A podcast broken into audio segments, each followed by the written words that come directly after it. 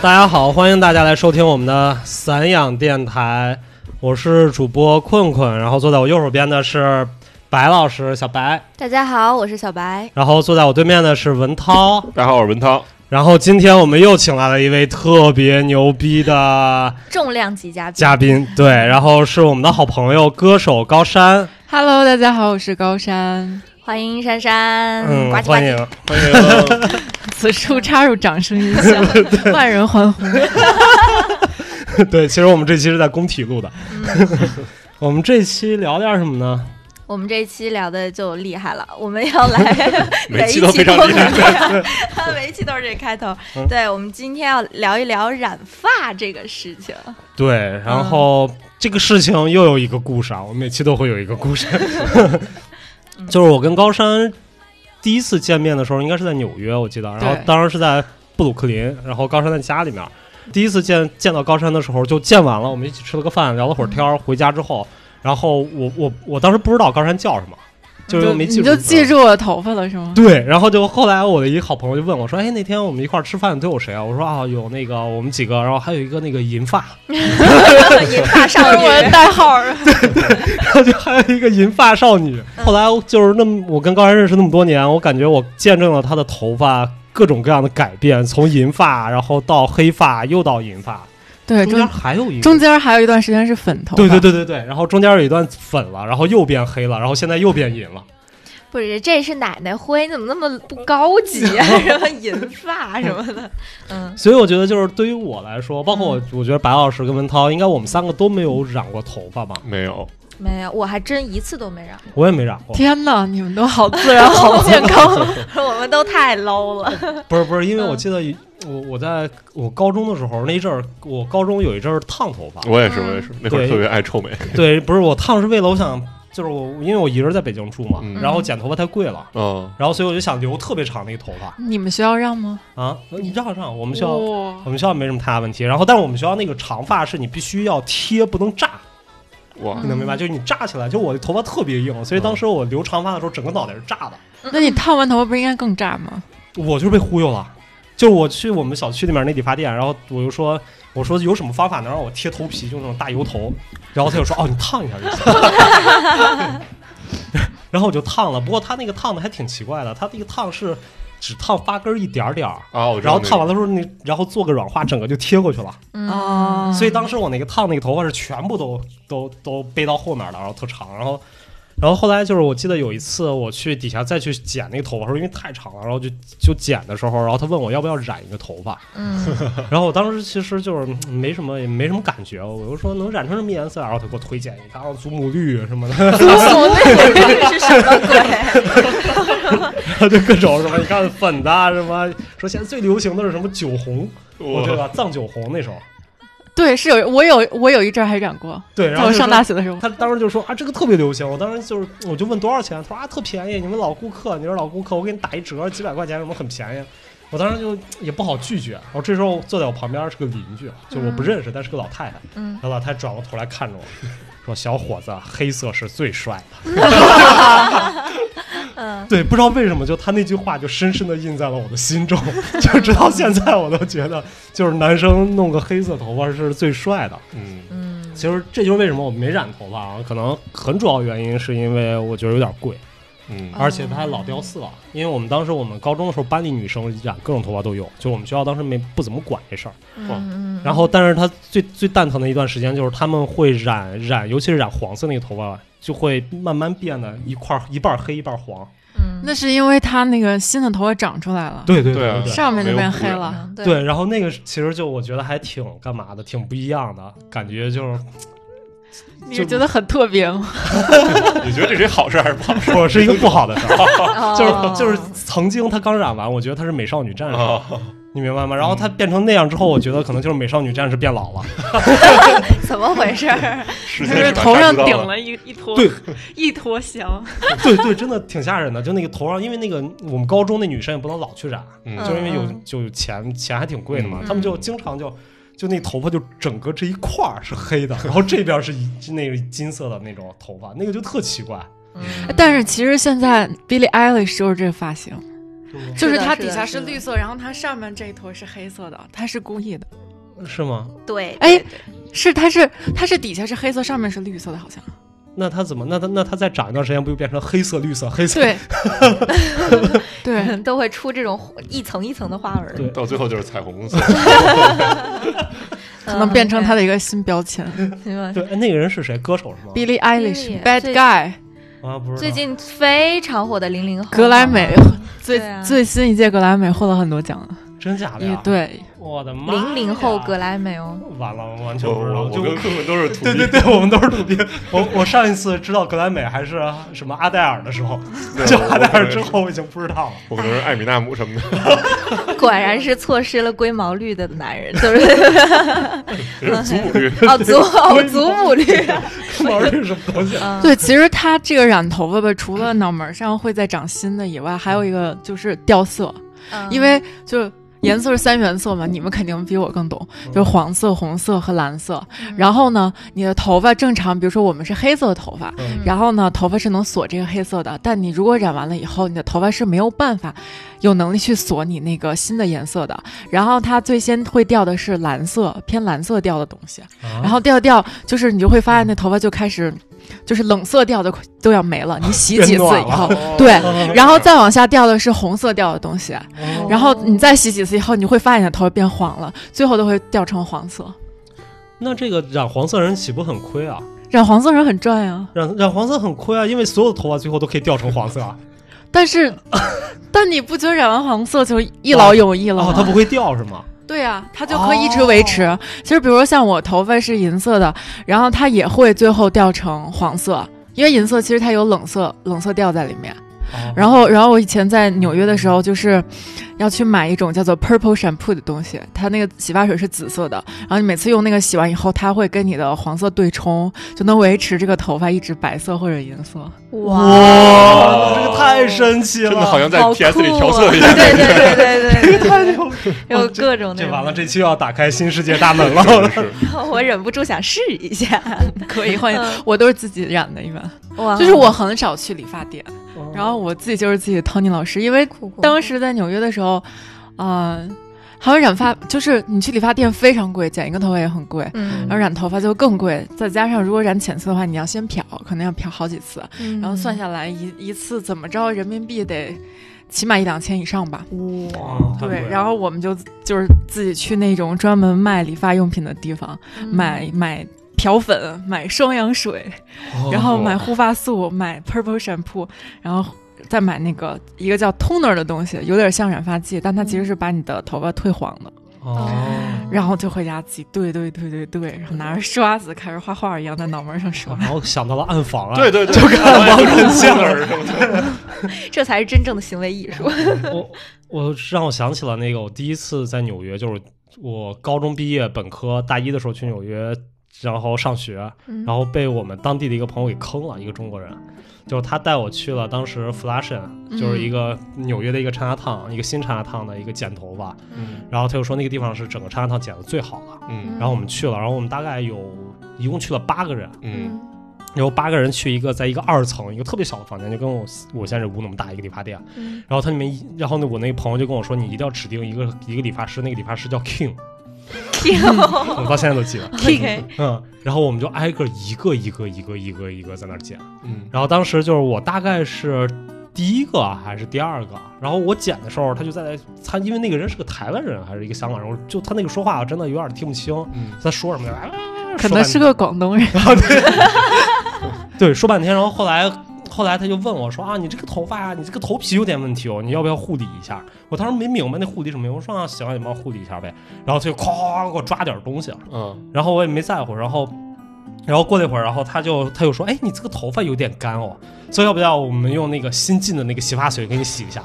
然后我就说：“啊，行，你给我洗吧。”然后大概我就就就他给我抓点东西，洗了个头，然后加了个剪头发，然后最后收了我两百五十刀。哇！哎，你这个人是有点蠢哦呢。然后，然后当时我就炸了，你知道，因为剪头发收这个钱的，我们还要给他小费。哦嗯对，对对对，然后我那是第一次去，然后那他就看着我，因为小费你不是自己写嘛，他就看着我，然后就让我写那小费。然后我因为我当时已经很生气了，我觉得我被他宰了，嗯，然后我就回头问我那朋友，就带我们去那朋友，我说给百分之一行吗？然后真的就所有人都寂静了，然后我那朋友就啊，那你看着给吧。然后反正最后我给的小费给特别少，大概给了他什么四五刀。嗯然，后那人就特别生气，但是在我之后的我们剩下那六个小伙伴，就所有都是 no no，都不管那个理发师说什么 no no 不要，然后他们剪出来就二十多刀，然后哇，你也太冤大头嗯了。对，然后所以我当时就很生气，就在那之后，就因为我在纽约很长一段时间不剪头发，然后包括我我有一段时间扎辫子，本科的时候扎辫子，嗯对，我记得。嗯然后就是为了不不去剪头发，对， 关于关于我的故事呢，就是我刚当时刚去的时候也是，我就是觉得理发太贵了，纽约，然后就留巨长头发，然后胡子也留留巨长胡子，看看得出来，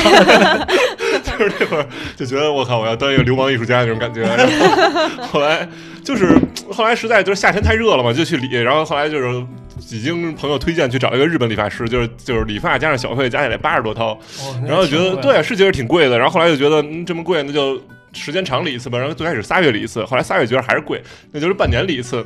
然后后来半年随着发量的减少吧也，然后然后发量的减少。然后我突然发现一事儿，其实一个更省钱的办法就是戴帽子。然后后来我每当我在想理发的时候，我就拿那个钱去买一顶帽子。然后后来我就有了好多帽子，然后我就再也不就在纽约理发了。就我觉得这个挺好的，所以这是现在你为什么戴着帽子吗？当然了， 我好像从来没见过文涛脱帽子的样对子我，不我是不是发现了什么 ？OK OK，所以我想问高山一个问题，因为就是你染过非常多的各种各样的颜色，所以每一次那个颜色会有随之匹配的心情嘛？比如说我发生一个什么事儿，我就必须染一个什么样的颜色，有这 种其实还好，但是，呃，我想我染白色头发大概有五六年的时间了。嗯，对，中间可能换过，或者上节目的时候染回过黑色，嗯但一直都是白色。然后呢，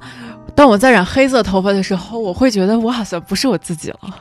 就是那种看自己的人觉得，哎，这个人好陌生，他是谁啊？会有那种感觉。啊，然后就是之前我不是去年去录《明日之子》嘛，嗯就是因为你要上电视节目，你就必须是黑头发。对对对，所以我染回去以后，其实每天起床以后对着镜子看自己，心里都觉得很难受。然后我一下节目我就去把头发染回来了，嗯染回来当时。因为你的头发染完黑色再染白色，就再褪色是很难的。嗯然后我问的所有理发店都说我们染不了，为什么染不 了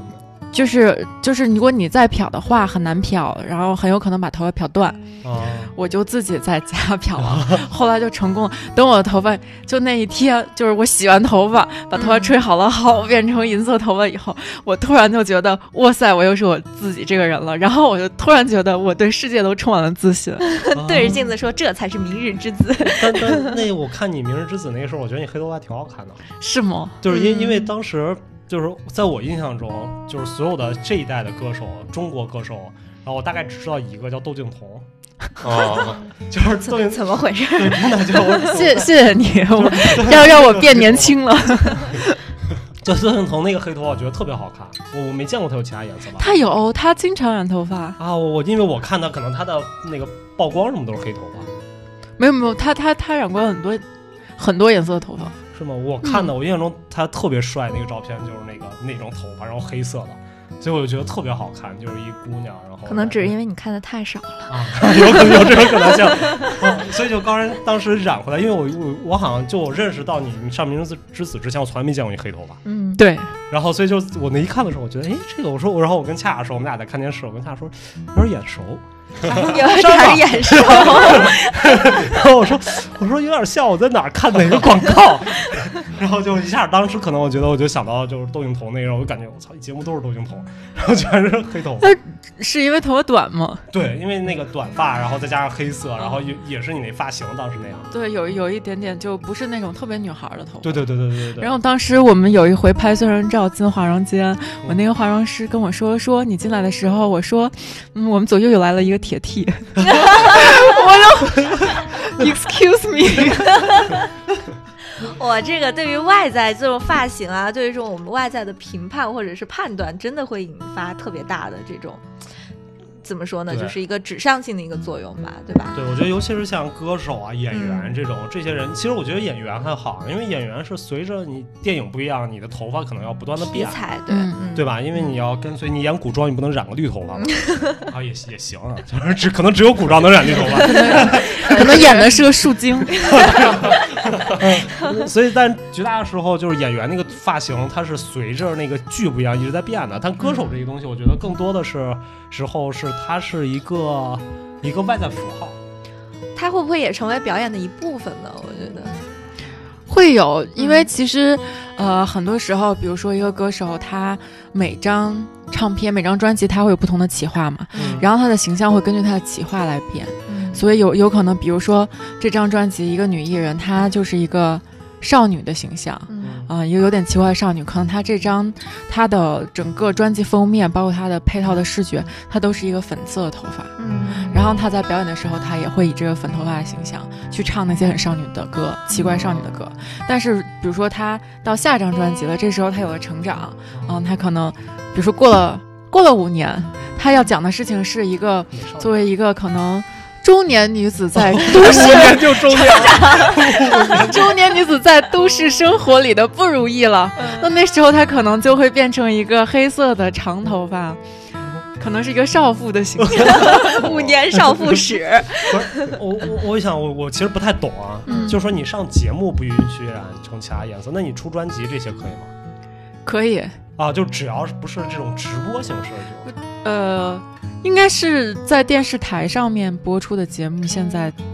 都需要是黑色头发。啊，那假如说我说我我录一个什么，我录个十三幺，那我弄成其他颜色头发十三幺是什么呀？吗，就是反弹类，或者或者 是咱们录这 个这段卡了重来。嗯就是假如说就是鲁豫采访你， 这个这个行吗？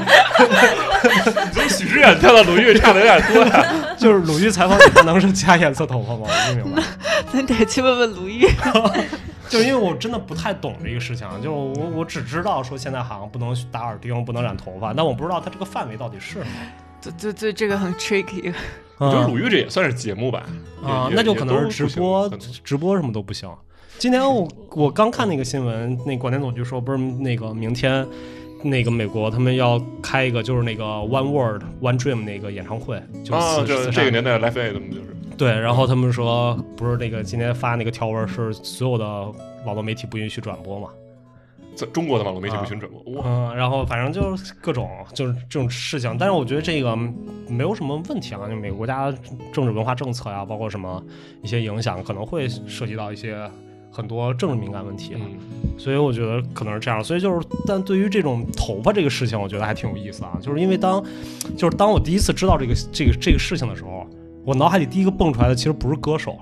我蹦出来是演员，我说我操，那这个人如果拍一半戏染了个绿头发，他演了一树精，染了一绿头发，然后上了一访谈，那是不是要把绿头发染回来，再等访谈完了再染成绿头发去演戏啊？你知道有一种是啊东西叫假是发吗？ 他可以戴假发呀，不，不能戴假发了，哦好多他时候可以戴假发，就是这、哦这一般有两种选择，一种是戴假发，另外一种是有那种一次性喷的漆。啊。嗯因为这事儿我干过，好神奇啊哦，我操，这个好有意思啊！我这个完全不知道，啊就还能喷漆，对，我觉得你可以退出群聊。对，关于这个，就是刚才高山我们在聊，就是刚才在等你的时候，等白老师的时候，我还跟那个跟高山跟文涛在聊这个事情。就是之前我因为我有很多学生做那些东西，都是在讨论这个问题，就讨论什么，就是大家不让你打耳钉啊，不让染头发什么，是一种泯灭个性。嗯对吧？就是一开始我们的很多立场，包括学生立场，他们在学校里面，学校不允许嗯他们剪头啊发什么，是一种对个性的泯灭。就是一开始我是站在他们那方的，就我觉得啊是这样的，可能为什么国外不管或者怎么样？但是后来随着最近我在查很多艺术家，包括查一些资料，在看这个事情的时候，我忽然觉得他可能他是有一定的，就是我的立场有点改变。嗯就是因为我觉得在某种情况下，你去看待这个事情的时候，就是你的主观立场跟客观立场是完全不一样的。嗯嗯就是就我 我最近刚才一直在说啊，最近在看罗翔那个那个法考，他举了一个例子特别好玩，然后他去在在告诉你什么叫主观性跟客观性，就是他说就是他举了个例子，假如说有一个女孩儿叫小红，嗯小红得了绝症。嗯然后小红去医院找医生，就问说啊，我这个病能治吗？然后医生跟他说说我操、不行，你这个是绝症，没有没有病能就是没有办法能能治。然后但医生说啊，那这样你跟我睡一觉，说不定他就好了。哎，等会儿，等等，嗯这节目能过审吗？哇，这是罗翔在我操司法考试里面的意 思。然嗯后他就说你跟我睡一觉就好了。然后这个时候就是他们就会罗翔就在里面说说我们站在一个旁观者视角，我们觉得这他妈就是一扯扯淡嘛，嗯嗯，对吧？我们觉得不可能啊！你所有逻辑的人都不会都不会觉得这个事情可反正能。他身为一个绝症的人，他可能要想尽任何的办法，如对果有一一线生机，他可能都会去尝试。对，所以这个就叫主观市场、主观立场。嗯，所以就是我觉得对于染头发这个事情也是这个样子，就是在某种在某种情况下，我们作为一个主观视角去去染这头发，我们觉得我们彰显了个性，嗯但对于在客观立场上那些人，就对于家长、对于老师或者对于路上人来说，穿着一身人大附中校服染一金毛，大家觉得你、哎，我怎么觉得你在针对 我？莫名中枪 了。对吧？就大家可能就不会觉得你有个性，可能会觉得 OK 你是个痞子，你去找工作的时候，大家可能不会给你这样的工作，对吧？你穿着人大附中校服的痞子，哎，我有这个体验，因为我上高中，我我不是在人大附吗？嗯然后我父母是很传统保守的，嗯，然后我上高中有一回，我是去理理发店烫了一个卷儿，我是长头发，然后底下烫了一个卷儿嗯。我回家以后，我妈开门那一瞬间，嗯哇一下，她的眼泪就哔哩吧啦掉下来。哇，啊，这么真说的吧这么真的是开门那一瞬间，因为她的考量就是说，天哪，你这个小孩学坏了。嗯啊你不是一个好学生，也不是一个好少女，你变成了一个坏女孩儿。嗯然后，天哪，你要怎么办？嗯哦她就是这个想法，然后她就非常非常非常的伤心。嗯，哦，哇，那妈妈好温柔啊！我感觉要是我妈，她应该打开门一刻，然后啪把门关上，一个字滚。我还以为一脚把你踢下去呢。他 一嘴巴抽过 来。嗯所以我觉得就是这个事情，就像高山说的，就是我们就是你可以彰显个性，但是问题在于你活在什么样的一个社会中。就是我们所生活的这个社会的价值价值判断里面，可能在一小部分，或者在跟你志同道合的那一那一部分人里面，你是被认同的。但是在一个大的社会领域下，我们对于你加那个标签，比如说中学生，然后匹配上一个金头发或者匹配上一个粉头发，啊他可能不会被社会认同。嗯我觉得这个其实是一个很重要的点。嗯嗯，然后第二个点是，刚才我也跟文涛他们俩说，就是我想到一个，就是我之前在查那个一个艺术家，就是当时我我在我在加州的时候看过他一个展，就是是他的一个就那一个作品一个群展回顾展是一个 video，就那艺术家在画廊里面找了一个朋友，叫那个艺术家叫 Chris Bol Chris Bolton，就是他找了一朋友拿了把拿了把来福枪，嗯然后给了他一枪，啊，我知道这个，然后把他打飞了。嗯然后送到医院里去，然后这就是就就是那么一个录像，就他给了他一枪，那人砰就飞了，到墙上全是血，然后拉到医院去了，然后就那 video 就完了。然后当时我很纳闷，我说这人有点牛逼，啊就为什么要给自己一枪他是不是还有个作品就是在玻璃渣子上疯狂的爬？啊？那我没看过那个，嗯，他我他他就是一种很典型的自虐式。我现在不是感不是觉到自虐了生 理不适。他那不是自虐，就是后来我去我我查了好多那艺术家的东西，因为他他还挺挺牛逼的，他好像是嗯加州那个呃尔湾毕业的，然后他在讨论这个点的时候，他在说的就是我们的主观感受力的问题。就他又说，当我们在美国在看好莱坞大片的时候，我们看的全部都是枪战，那个人当当当当什么那复仇者联盟一打嗯人就飞了，或者嗯敢死队人弄死了，滴滴血那种，但是我们从来没有真实体验过这个东西。嗯所以就当他说那 OK，我想体验一下电影里面演的那种一枪把人打飞中弹的感觉到底是什么，所以他才做这样一个作品，就是我我真实地感受一下，你就是每天你们在看那个东西是什么。但最大问题在于，他说这个问题在于，当我尝试了这个事件之后，我有了这个感受，嗯但是所有的观者等于又看了一遍电视，你嗯能明白吗？就他们还是感受不到。嗯就是只有我自己能感受。嗯所以这个问题最大问题在于，如果说你们都想体验中弹是什么感觉的话，你们只能自己中一次每弹个。人都要被嗯打飞一次吗？ 这太荒谬了。对啊，所以这这个这个他的意思就是说，这就是偶像的感觉，就是他为什么会有一种我想尝试一下中弹是什么感觉，因为我天天在看啊它，嗯嗯你能明白吗？就就这些这些，包括我们在看电视节目里面，很多时候它是一种潜移默化的教化。假如说我们天天看电视，然后所有的男明星全染的黄头发，全就是有黄有绿有蓝有紫，就是没黑色。可能接下来的我们看节目的人，看一年之后，我们也都想染成那头发，因为那个时候我们会觉得黑色不正常，嗯，对吧？我们想去体验一下那个什么。所以我觉得这个其实是一个，但是这个体验本身有没有意义，我觉得不一定。嗯对吧？对于一个明星来说，对于高山来说，他染金都染成白头发，他特别喜欢，他心情会变得很好，然后他觉得这个颜色适合他。但是我是高山高山的粉丝，我看他染金头发，啊我也去染，但这个东西我并不一定会喜欢，但我想尝试，所以这个尝试其实是徒劳的。嗯，我我我承认对明，啊没有我，为什么呢？我我不同意。你为什么什么叫我觉得尝试本身这件事情就是有意义的。比如说，好，我要去尝试我染头发这件事情，我不知道我染上了以后到底好不好看，适不适合我，嗯但是我只有尝试了之后才能知道。嗯所以我尝试本身的意义在于我，我就我就知道这颜色到底适不适合我，嗯不能说它是徒劳的。嗯，是这样的，就是我觉得，如果这个尝试出于我自己想尝试，嗯那我觉得 OK 没有问题。嗯但我但是所有的教化来源于我的尝试是受到了你的影响，我去嗯尝试这些东西，所以我觉得他在主观上面会有问题。那我们每个人，我觉得生活里的所有选择都是在受到各种不同的人或者事情的影响。对啊，你对啊很难才塑造了说是我们自己内心里迸发出来的。这个东西就变在于我们日常生活中受到的影响和电视主动传播受到影响之间的区别，你能明白？就就像是这就是为什么你可以现在染成金色，你找不上电视节目，你可以染成金色，我们可以受到你的影响。但当你变成一个公众人物的时候，你不能出现一个银色的东西，因为它的受众是是可能几亿人。那我们生活中这个概念其实也很泛，因为现在不光是电视，大家还看电脑，还看手机，然后甚至如果我不是通过这些一切传媒途径来的，那可能我的朋友他们是看这些受影响的，然后我又受我朋友影响，那相当于我也是间接的受到了那个影响。对，但是就是你的你的你受影响的权威性嘛。假如说你的举个简单例子，你的朋友是一个特别牛逼的人，嗯就是他是艺术大师，嗯他给你，他告诉你哦，做艺术应该要把它做多，嗯做多就有形式感。那你肯定会受到他影响。他因为他的权重比重导致了他的，就是他的地位导致了他的话在你心里面的比重。嗯，而公共人物形象本身就是一个非常大比重的问题。是就当你在电视上演出的时候，你是官方授权的，它跟抖音不一样。就抖音我们知道它就是草根儿，就他染一金头发，他好看，他更是个傻逼。但是当你是你上了春晚，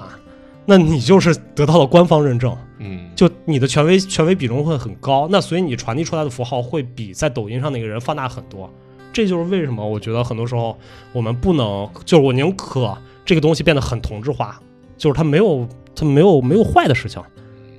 嗯对，但我也不能冒一点风险。我觉得这个可能是那些人考虑的一个点吧。对我，我承认，我就是自己的亲身体会啊，就是我承认那个明星或者偶像对我对影响，就是尤其是未成年时候影响是还对是对挺对大的。因为我以嗯前高中的时候特别喜欢陈冠希嘛，嗯，啊然后所以我 啊 所以喜欢摄影，哦，一切都解释清楚了。这是个玩笑，但是我真是喜欢陈冠希。当时，但是就是我当时就特我也别挺喜欢嗯对啊，特别喜欢他那种特别屌、特别酷那种性格，然后他那个歌那些什么 rap、hip hop 那些，就是那会儿现在中国现在这些都流行起来，但是那会儿真的没有什么人在玩，对对对那对个时候他真玩得特别洋气，然后他自己也设计那个衣服啊、衣服潮牌什么的，我就潮牌嗯对对，就特别就是。我那会儿不觉得，但是我现在回过头看那个年龄阶段，我真的是受他影响非常大。嗯对，嗯嗯，关于这个，我那天看了一个挺好、挺有意思的那个呃回答，就是说这个回答叫这个问题叫做“你为什么脱粉易烊千玺”， 就是很多很多人各种各样的回答，但其中一个我最欣赏也是最高赞的一个女孩，她回答是她粉上易烊千玺的时候，她还在读高中，啊嗯也就是说她会自己会认为说，OK，我对很多事情的辨识能力其实很多是一种盲目追从的一个状态，我就是觉得他很怎么样，很心疼他怎么样。然后这个女孩现在已经是北大哲学系的嗯 这个学生了。她说：“呃，我后来其实并不是说因为他呃易烊千玺本身的原因脱粉儿的他，只是我重新审视我粉儿偶像这件事儿了。嗯就是说，我们就是很多时候在用一个放大镜去放大偶像行为嘛，比如说对他在 ins 上面就是 PO 嗯了很多有趣的照片，我们会觉得哇，他真是一个精神世界好丰富的人。但其实你身边有无数精神世界比他更丰富的人。嗯对，或者怎么样，所以他就说，我不是因为易烊千玺不粉他，我现在依旧很欣赏他，只是我开始重新约束我所谓粉偶像的行为。我觉得这种对于偶像来说也是一个更尊重的一种方式。嗯嗯，所以我 觉得感觉这像是一个职业新人能对说出来的。对，是的，是的，我觉得这个女孩就特别的好，所以我觉得，呃，其实，嗯、老朱刚刚说的那个就是。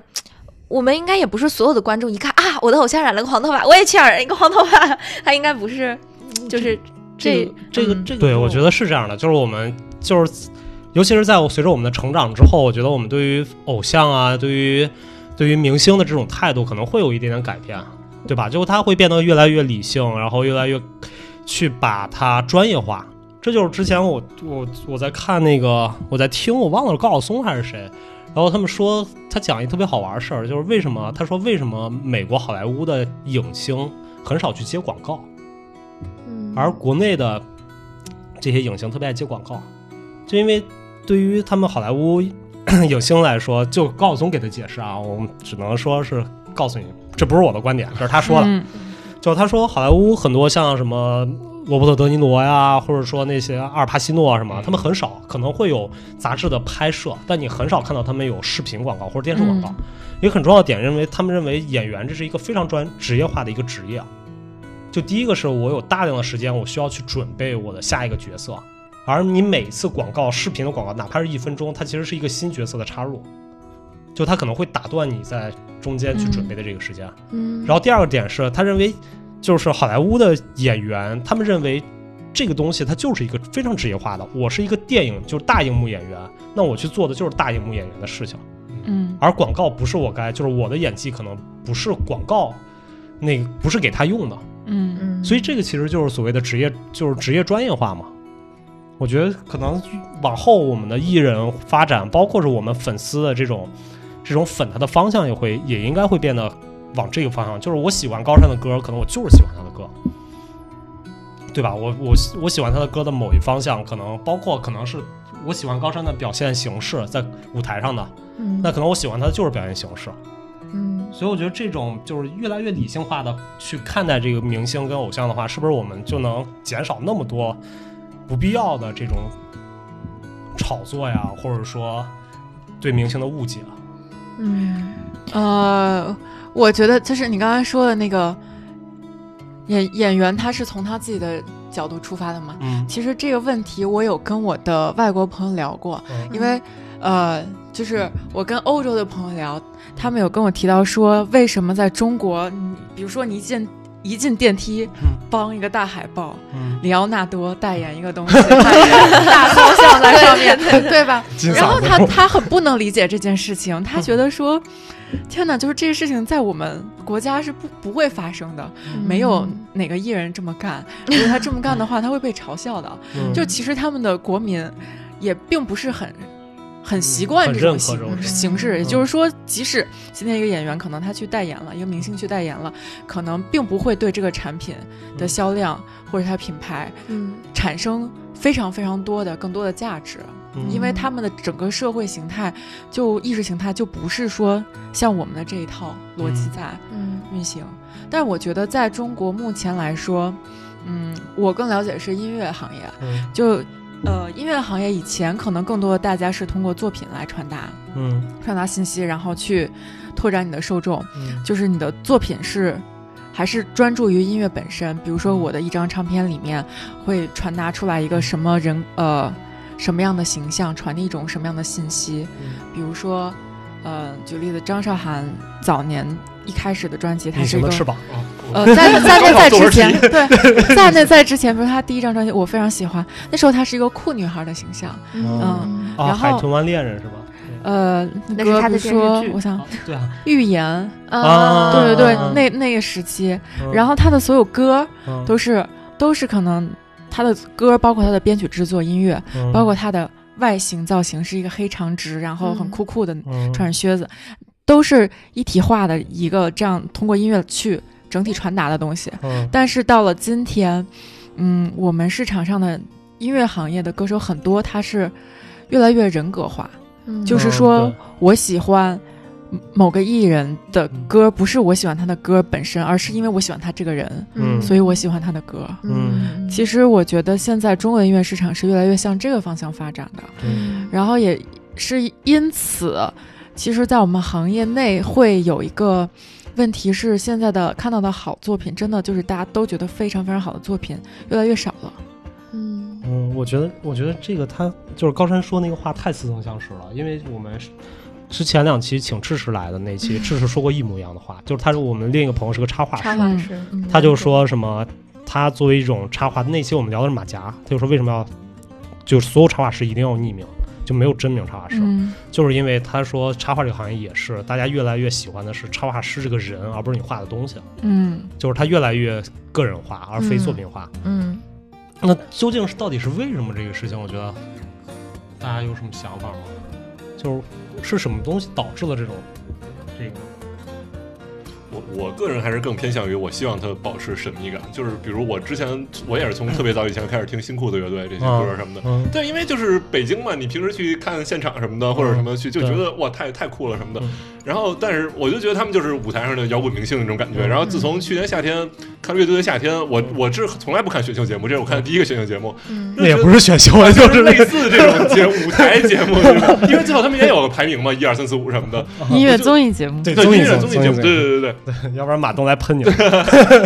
对，我就是这节目是很好看啦，但是我就觉得我也没有那么想了解什么彭磊、庞宽他们平时的生活怎么样，就是就是后来我也在微博上关注他们，我发现对他们了解越多，反而觉得他们对没那么对酷了，但是但是我还是很喜欢他们的歌，但是虽然对，就是去神秘化的一个东西，对就是我觉得 很酷啊！我看了，我看了以后更加喜欢他。啊是吗我我不太行，我我也是接受无能。我我因为我我基本不看这种选秀节目，我乐队夏天也是我唯一一嗯个看的，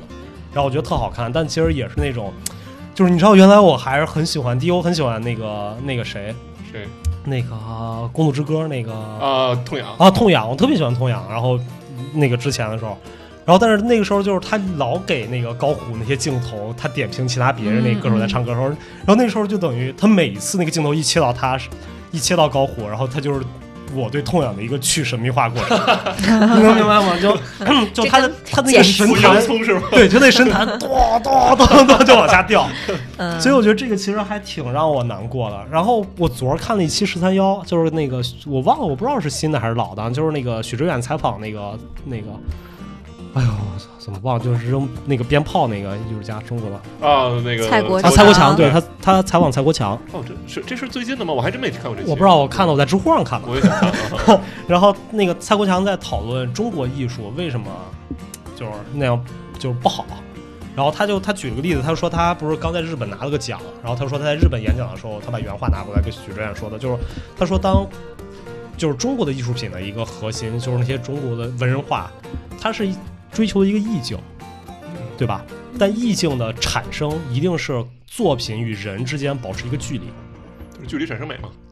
就是那种对一一个精神距离啊。嗯对，就它不贴近，它是跟你，它是那个作品是高高在上的，嗯然后你要去仰望它，去产生一种，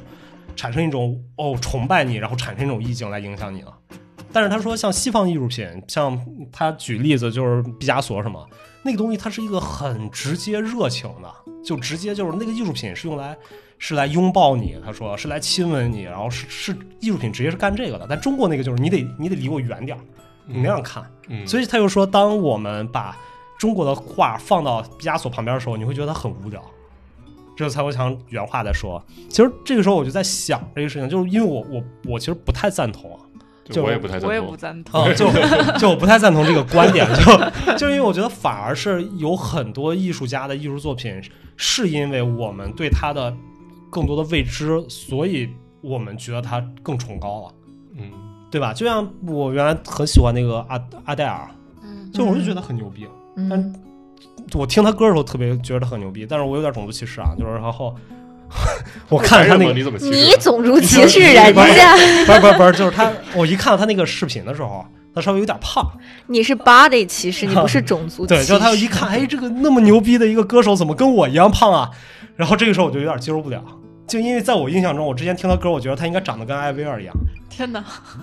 我要反对你！我好，我好想跳起来用膝盖怼你的头。我想 跳起来打你膝盖。不是这个就是我们说的神秘化嘛，就是那个时候就是就像刚才我们去讨论月下一个样，就是我们知道他很多细节的时候，反而我们会对他作品的感觉就不太一样了。对，会有这个问题。其实这也是为什么现在造星会比以前要难很多，因嗯为以前就是媒介没有这么发，这么媒介没有这么发达，嗯然后大家看到的、接触到的信息都是从大众媒介上面强制性的自上而下的传播下来，嗯然后你没有那么多的渠道去了解这个艺人。或嗯者艺术家他生活里的这些事情，你可能看到更多是他在舞台上，嗯他在电视剧上，他在 MV 里面呈现出来的一个形象。嗯但是现在呢，因为媒介的发展，就是我们有微博，嗯然后有呃 Instagram，就是嗯各、各种各样的东西，然后任何的一点事情，包括你到机场都有嗯拍摄代拍，嗯任何一点点事情都会被暴暴露在大众的眼睛对之下。嗯那么，其实你很难再去营造一个很有神秘感的人。嗯，没错没错，对，而且如果一个、一个艺人，他需就是他要长时间的能够被大家记住，他要保持他的曝光，嗯因为媒嗯媒体的更新太快了，那他就要不断的出来，嗯所以他每一次出来就是对你来说，对困困来说，可能就是他对从神台上往下跌一点的那个过程。对嗯，那同时我又觉得，在这种环境下，其实有另外一类的艺术家，呃。呃，也是也是会被大家越来越喜欢的，就是更亲民的艺艺术家。嗯对，因为呃，像在音乐音乐行业里面，每个艺人他会有自己的定位嘛。嗯那可能有很多人他的音乐就是让你觉得我跟，比如说，我觉得有很多呃喜欢我的嗯朋友，我不喜欢用粉丝这个词，因为我觉得我跟大家是嗯是平级的。嗯就是喜欢我的朋友，我觉得他们为什么喜欢我，包括我收到一些私信，他会觉得说，嗯，可能他能从我的歌里和我的个人经历里面，呃，对他生活中遇到的一些事情产生共鸣，嗯嗯、所以其实他看到我的成长，也是在鼓励着他自己的成长，嗯这样建立的这种连接，其实是对我来说，我自己是很喜欢的。嗯同意。嗯嗯 对，所以我觉得今天我们就是通过这一期节目，其实也想让大家了解更多面的高山 一点，因为我们最开始就是我本人啊，包括像什么，我们最开始知道是看那个呃《何以笙箫默》那 个电视剧，对吧？然后对听到了那一首就是大家都流传的歌，但其实高山从我就在读大学的开始，最开始的时候嗯是一个特别可爱的那个马赛克的视频，是对吧？就 大家先了对了解了高山。然后高山本身是在纽约读这个音乐专业的高材生，所以可不可以也给我们大家介绍一下说，除了在做比如说这个呃流行音乐、通俗音乐这一块之外，然后你自己有什么特别感兴趣或者正在研究的板块或者艺术家，可以给我们聊一聊？艺术家，嗯不对，是就都是音可乐以，家，音乐家什么。么的都可以。对嗯，因为就是因为我觉得高深，你就是你现在做这些东西嗯，可能跟我们传统意义上流行音乐还不太一 样。嗯， 为什么呀？ 啊，我不知道，嗯我们人家是 认想走知流行风格， 没有没有，其实我因为因为我的那个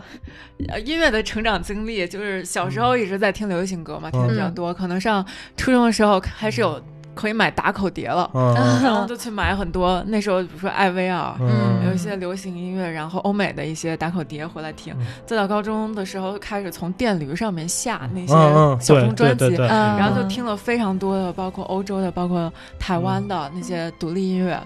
然后所以在比如说在我上大学那个时期，可能创作东西就会更 受 indie pop 影响一些，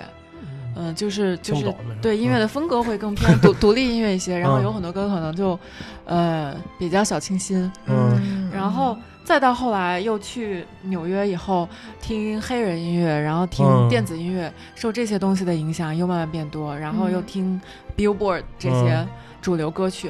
然后慢慢开始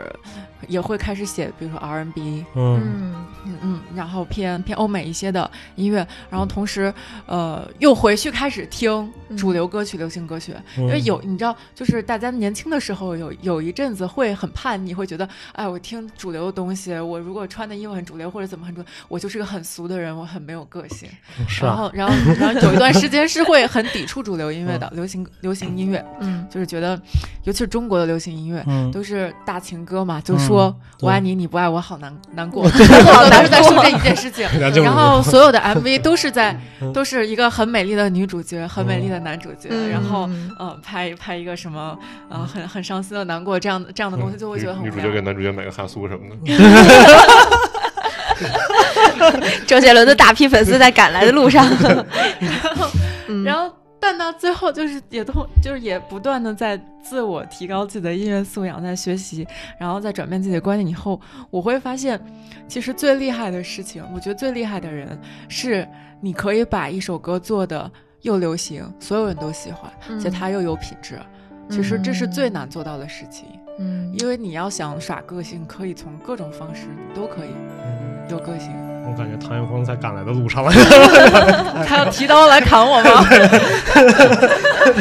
那每一个每一个音乐人、艺术家都有自己不一样的观点哈。对， 对对，但是我觉得很难的事情是你怎么能够在做流行的同时保持住自己的个性，嗯这是最难的事情。然后，然后可能这是我现在的一个目标吧，就是我希望自己能够写好听的流行音乐，但同时，因为我我自己有的时候一些很流行的歌，呃，它不太适合我自己唱，就不太呃，我我自己因为之前东西比较独立嘛，嗯那可能他会我会给更适合的艺人来唱。嗯嗯，然后呢，我自己东西就会做成自己完全是我自我想要的状态。嗯但是我觉得所有的音乐类型我都想要去涉猎，嗯而且我觉得就是怎么说呢，音乐风格不分好坏。嗯，嗯，对，是这样的，是的，是的，没错。嗯，就好像我们艺术家也一样，一直在想我怎么能创作一个东西，既能把它卖出去，让我赚了钱，但是又有我自己的风格，又有对我自对，己独这特个的咱们对上期东西。也是聊一过这样个的事儿道对，理这是我们之前对上期聊的。嗯那其实，啊，然后有有几个，就因为今天说的头发嘛，然后我就嗯想到了有几个，因为头发让我印象很深的，我很喜欢的音乐人。嗯，嗯嗯，其中有一个叫 F.K. Twigs，我不知道，嗯，他是，呃，他其实就是如果如果你去关注 fashion，嗯嗯会发现之前这两年非常流行的一个发型叫做 baby hair，嗯，就是、就是有对就是你头皮上面会贴那么一小对对对对一对对，两绺嗯那种很小的。卷卷的嗯贴头皮上头发，然后那个其实就是从这个 F K Twix 开始流行的。他嗯他一开始出来的形象的时候，他他就是，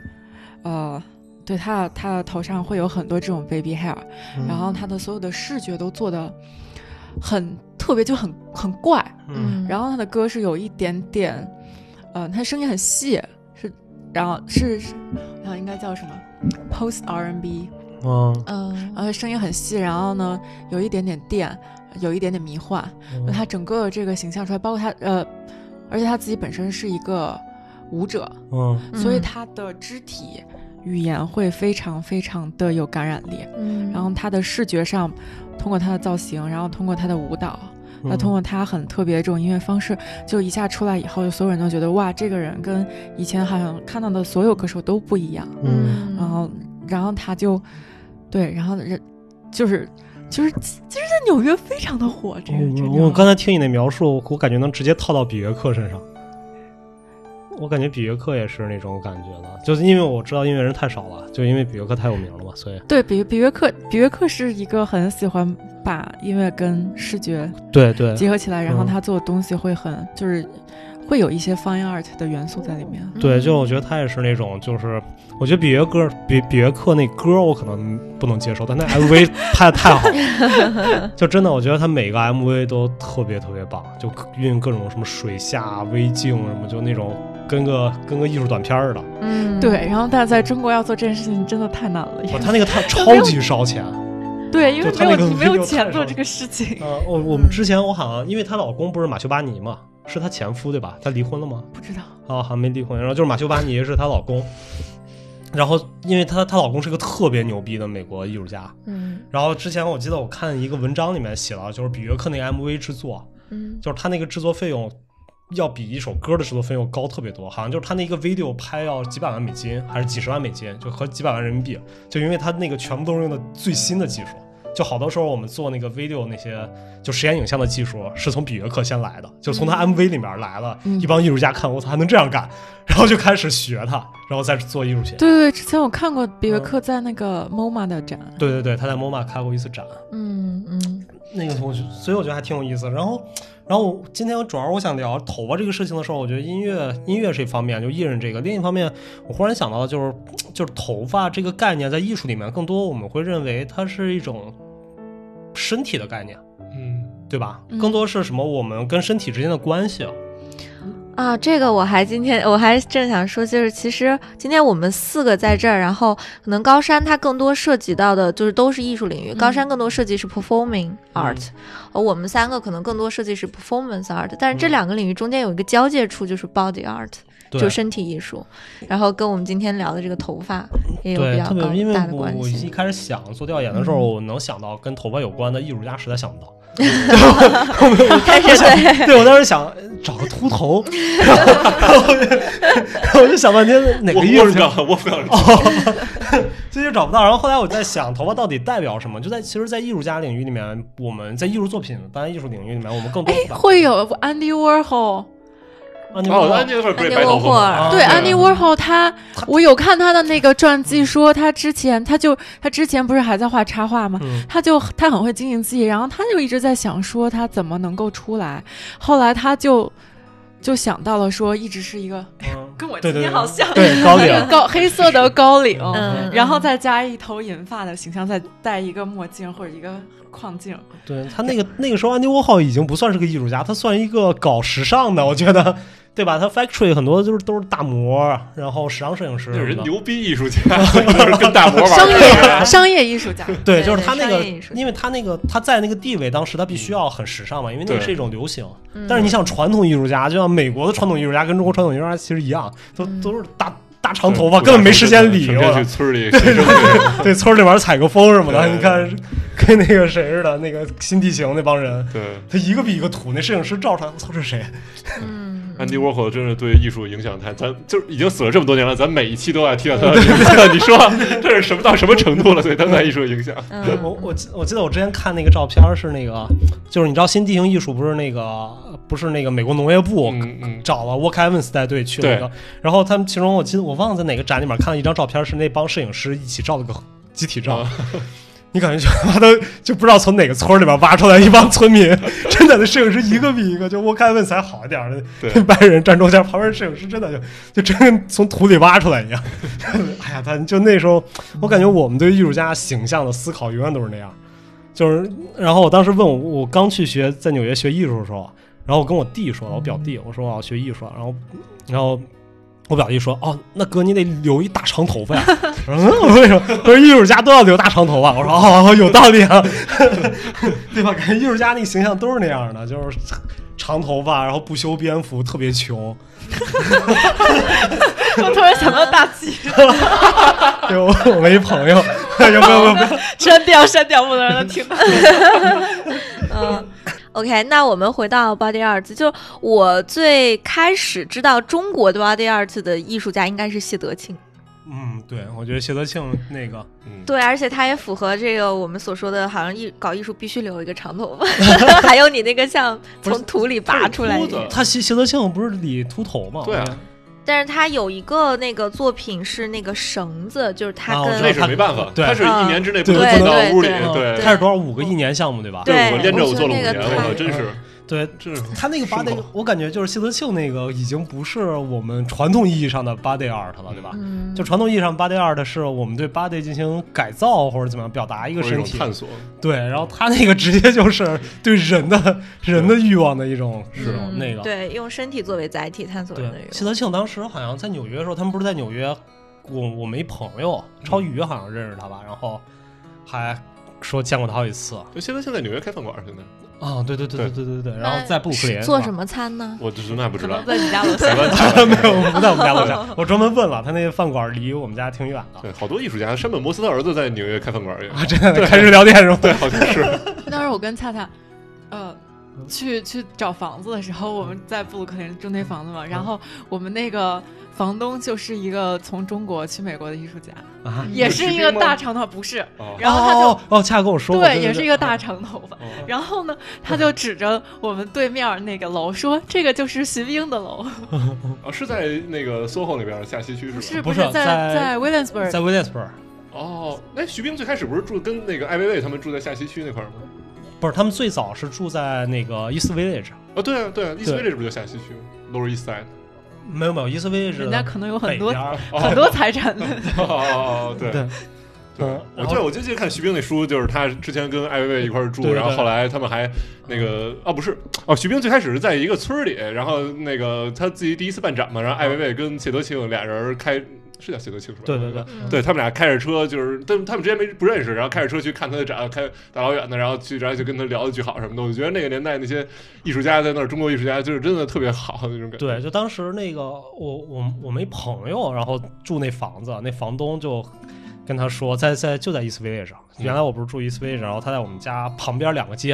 然后那个房东就跟他说是个中国人，嗯说啊你知道吗？之前谭盾就住这儿，啊，对，谭盾也是住在那对个艾薇薇他们对家，他们就是都在 对一起，就说啊我们这儿住过好多人呢，对房租所以挺高的啊。对 然后就后来我去过那房子特小，然后对，哦甚至北京人在纽约那个就是在那个屋里拍的嘛。嗯，对，所以我觉得还挺有意思的这事儿。嗯嗯，然后就是中国的这些行为艺术家里面我，我知道不多啊，就可能我知道就是什么谢德庆、肖鲁什么的，嗯然后后来。啊，还有张环，嗯但是后来我我我就我有，我记得我在上本科的时候，然后看了一个，当时有一个中国艺术家特别火，叫叫刘柏林，你听说过吗我？知道画那个自己融入那个背景那个是吧？对对对对对对对对。然后刘柏林，然后然后当时我的态度，其实我觉得、哦、这人不是在干嘛吗？就是在炒作自己嘛。嗯对吧？？他不是扒光到各种那种名胜古迹或者壁画前面儿，然后他他把把没光吧，他把穿上衣服画的好像是他有一些是嗯啊对光了是吧穿了个什么小裤那个衩，对，啊，然后他就是把自己跟那个背景完美的融在一起，就他叫隐形人 （invisible man），然后就是就是他只要站在那个地方，你看不见他。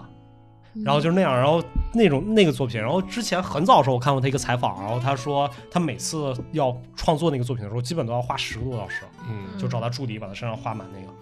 然后当时我觉得是个炒作，然后现在就是我前几天在查再去看他那作品的时候，我觉得他其实还挺有意思的。对，就那个作品很，尤其是他后来就是他当然一开始有一些什么站在国旗啊，包括那中国那些东西，我觉得可能就是有一点点那种想做炒作，但是后期的他。在很多那种商品或者那些货柜前面那些作品，我觉得很有意思。就是他在讨论，他直接我一看那个作品，让我想到消费主义，嗯，对吧？他让我直接想到了那种嗯？就是消费主义里面对我们的清洗，就是我们在消费主义的环境下整个个体的一个消失，嗯就在商品中就没掉了。嗯所以我觉得他那个作品是我觉得就是我们他用身体来做的嘛，嗯就虽然他不是一个真正的行为艺术，就不能说一个那种身体的行为艺术家，但他做那个东西，我觉得很好把身体这个概念用进去了。对，嗯哎我能想到的一些摄影方面的艺术家，就是我觉得就是。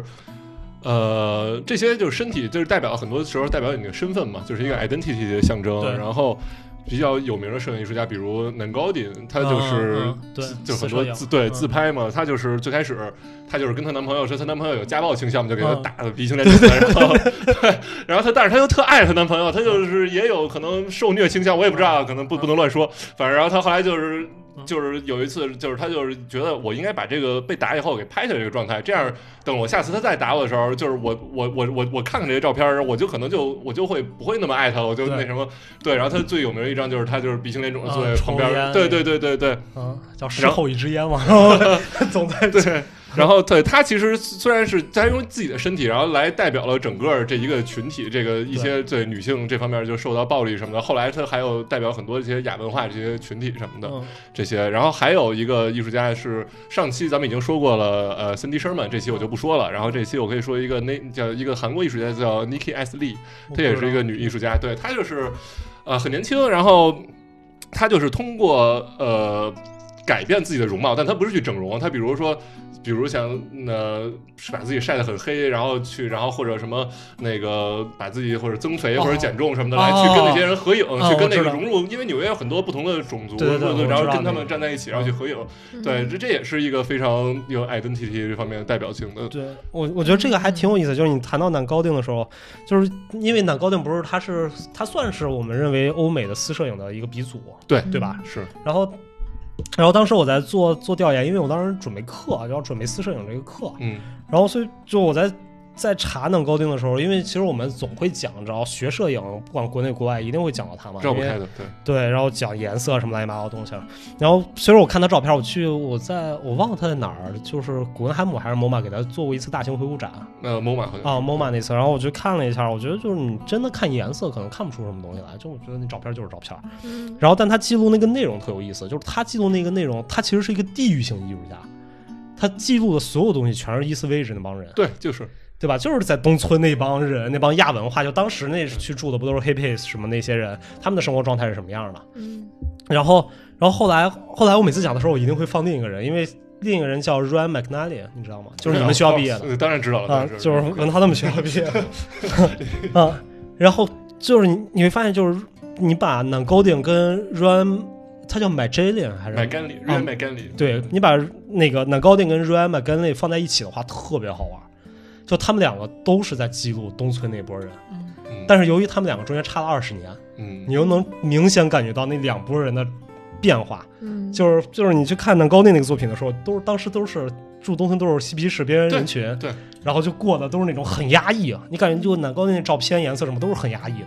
嗯对？吧？然后但你看买真理，就是说现在住在东村什么人，全是他妈富二代，对，嗯就是什么一二代、富二代，然后就是他那照片整，天玩儿去嗨对去飞那种感觉，就天天不穿衣服满街跑，对然后。对对对 然后那种跟全是搞音乐的、搞艺术的，然后天天出去嗨、对花钱， 我觉得这个还挺好玩的。就是对你去做对比，都是四摄影，都是同一个区域的人，但他们的表现随着这个时代不一样，他们完全就是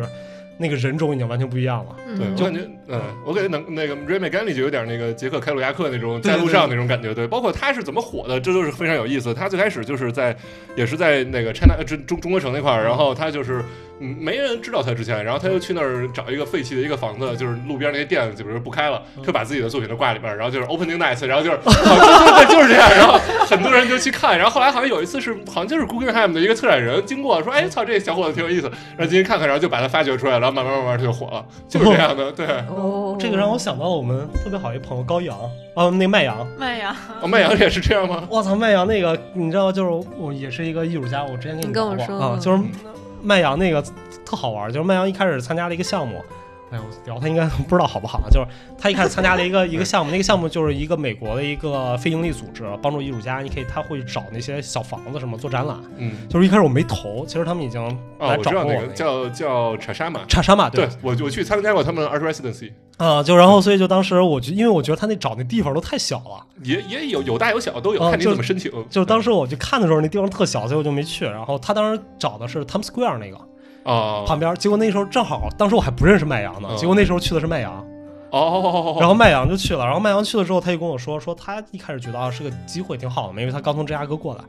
然后他然后他展了，展完之后就在他展的那个，他也没想有人会去看的，嗯结果就有一个那个就是他后来那个展在那个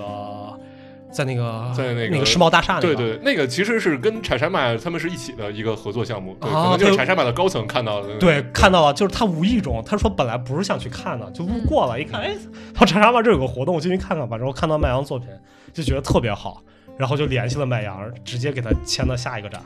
嗯然后一炮而红。对，然后一跑而红， 都是这样。就是我们当时我们本科那个老师，日本人也是，他就说他，我我问他，我说你你怎么火的？就是因为他拿了艺术家签证，拿艺术家移民都不是签证，他直接拿移民。嗯然后我说你怎么火的？然后他说哦，特简单，就是他当时住在住在 Brooklyn 还是就是呃 Williamsburg，然后他说他做了好多作品，然后他就说我没地没地方展，也没花的人去弄我，然后他就他就每周好像每周还是每两周弄一个 opening night，在然后他自己家，我们对然后他住二楼，然后他在一楼竖一个牌子，然后他把他那个就是他那个小卧室一室一厅，然后把家里面挂着全是他的一个作品，然后还有床什么的，就让大家来参观。然后他就这样，然后后来就有好多，他就认识了一些策展人，认识了好多艺术家，布鲁克林那帮艺术家，然后大家就一起玩，然后就火起来了。最后，然后他又说说，你看你现在都有房子，你从来不敢让大家借，说为什么？说当年我天天我跟我媳妇儿，她有媳妇儿，说我跟媳妇儿天天是有一就是每两周有一个晚上，我们俩就就坐家里边等人来， 底下弄一排子。对你怎么没这么干一下？啊，不行，我还是豁不出去。啊对，像像布鲁克林那个那个区叫什么来着？就好多人在那儿住，那什么大街住在那儿，啊 那个不区。水啊，对，不布水，啊对不，睡，布什维克每每每年好像有两次叫什么 opening，就是他们就是艺术家所有工作室什么的，对他们都是对对对你可我以遛去弯儿过进去看，对嗯对我对去过一次，对对对那个还挺好玩的。嗯对对对对，对，这种我觉得可能就是一个机会吧，大家曝光的一个机会嘛。嗯，对嗯，但是世界上可能也只有纽约才可以这么干 了。对，我觉得也是，就嗯， 对，咱们好像又跑题了。 我跑题是我们的惯例了。对，所以刚刚困困提到，就是说这个呃，消费主义，我觉得 performance art 和 performing art 有一个矛盾点，我觉得是特别有意思的，就是我们都知道那个行为艺术它的产生其实就是为了反消费主义而产生的， 啊，为啥它产生的背景就是二战之后消费主义盛行，所以很多的艺术市场偏向了消费主义，然后艺术家们呃就想要去塑造这种没有办法被博物馆收藏的艺术，所以他们为了自己掌握创造领领导权，一种反主权机构的行为形成了行为艺术，我觉得不太对啊，就这跟是行为艺术形成的背景啊这。不是不太是，就那是是什么行为艺术最早应该是是未来主义的剧场剧场艺术，然后就是当时在刚二战主义之后，它不是叫那个嗯叫那个 announcement period，就是说现代主义开始叫做宣言宣言时期，嗯宣言时期里面所有就有很多艺术流派都说 OK，我这自个己才是真的，你们对都是假的。 对我们都是我是真艺术，嗯你们都是扯淡。然后当时里面就是达达直接影响到一个主义叫做未来主义啊，嗯嗯然后当时他们未来主义做了一个未来剧场，嗯，然后那个剧场 太逗了，就是那剧场就是他们跟就发宣传单，就给嗯大家说、啊，我们今天晚上有一个表演，说大家都来看，然后他们弄了一个破厂房，然后所有人都坐满的时候，他们开始表演，他们的表演就是骂观众。 就那种啊，你你一群傻逼，傻逼才来看，就是你们都是什么， 就就疯狂骂观众。然后观众一看，嗯，怎么回事儿？一开始还觉得是个表 演，后来觉得嗯我操，你们直接一直在喷我呀，没别的。然后观众观众就开始骂他们，就疯狂骂他们。然后所每次都以要你打买架刀时候骂你的那个 骂你那个客服，人家是行为艺术，并不是真的在骂你， 那是个艺术家。不是，他嗯就是这样。就一开始他们就观众骂他们，他们骂观众，然后快要打起来的时候，他们有一个人专门负责拉电 闸，就是一块大家哐把电闸拉了，然后大家哎嘿怎么回事儿？然后然后过一会儿把电闸拉起来，然后所有人都平静了，然后那帮人再去骂。 对，就是最早那个剧场艺术嘛。然后后来慢慢的从其实行为艺术的一个起点，我觉得应该是从阿布拉西莫维奇，嗯，对吧？从阿布开始的那帮。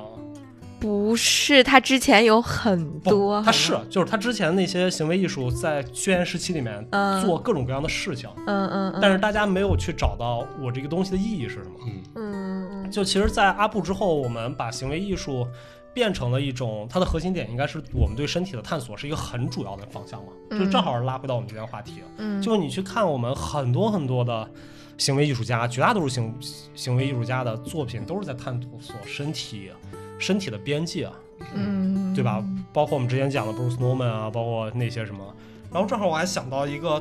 很有意思的一个一个行为艺术家，就是我现在最喜最喜欢两个行为艺术家。之前我讲过一个叫那个那个 Bas Jan 嗯 Ander，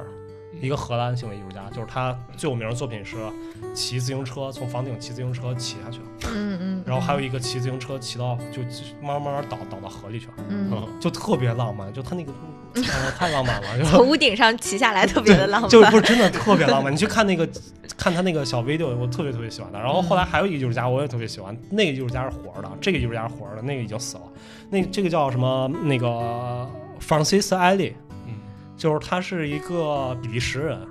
但他常年住在墨西哥，就住在墨西哥里面。然后他那个他那个作品特别，我觉得对我来说特别浪漫。但他整个他所有的作品的最终含义表达的就是尝试和努力，其实有的时候是没有没有意义的。嗯然后他他出名儿那个作品是，他花了十年的时间，然后每年就是在龙卷风的季节，啊他冲到龙卷风里面去，对，等拿一 DV，然后冲进龙卷风，然后就就就每次就尝试着你刚才说冲他到是活着还是死了？活着活着。然后这个作品他当然不上，这个作品他好是他很少的讨论的，没有不是讨论这种努力是无用功的。他他另外两个是在世界上比较有名的作品，第一个作品是推冰的人，就推冰块儿。嗯，就他对我见过推冰块儿那个我不知道你知道吗？就他花了九个小时时间把一个巨大的冰块儿嗯在墨西哥城里面推推推推到最后那个冰块儿没了，嗯好像是拴一根绳拉，是不是？没有推，他就是徒手。哦。我可能嗯，对。对啊，然后我记推过我，然后他记那个作品，他就问我操，你推九个小时推着冰块干什么？ 我就是告诉你嘛，就是这个东西花了九个小时干一件事情没有任何意义。过嗯然后他还有一个项目也是做这个，叫什么？嗯，把一座山移一英尺，啊啊，我知道这个，这个特别牛逼，他在秘鲁找了五百个人秘嗯， 鲁，啊，秘鲁，秘鲁，秘鲁， 秘鲁，讲讲讲讲 秘鲁，他在秘鲁， 对，他在在秘鲁找了五百个工人，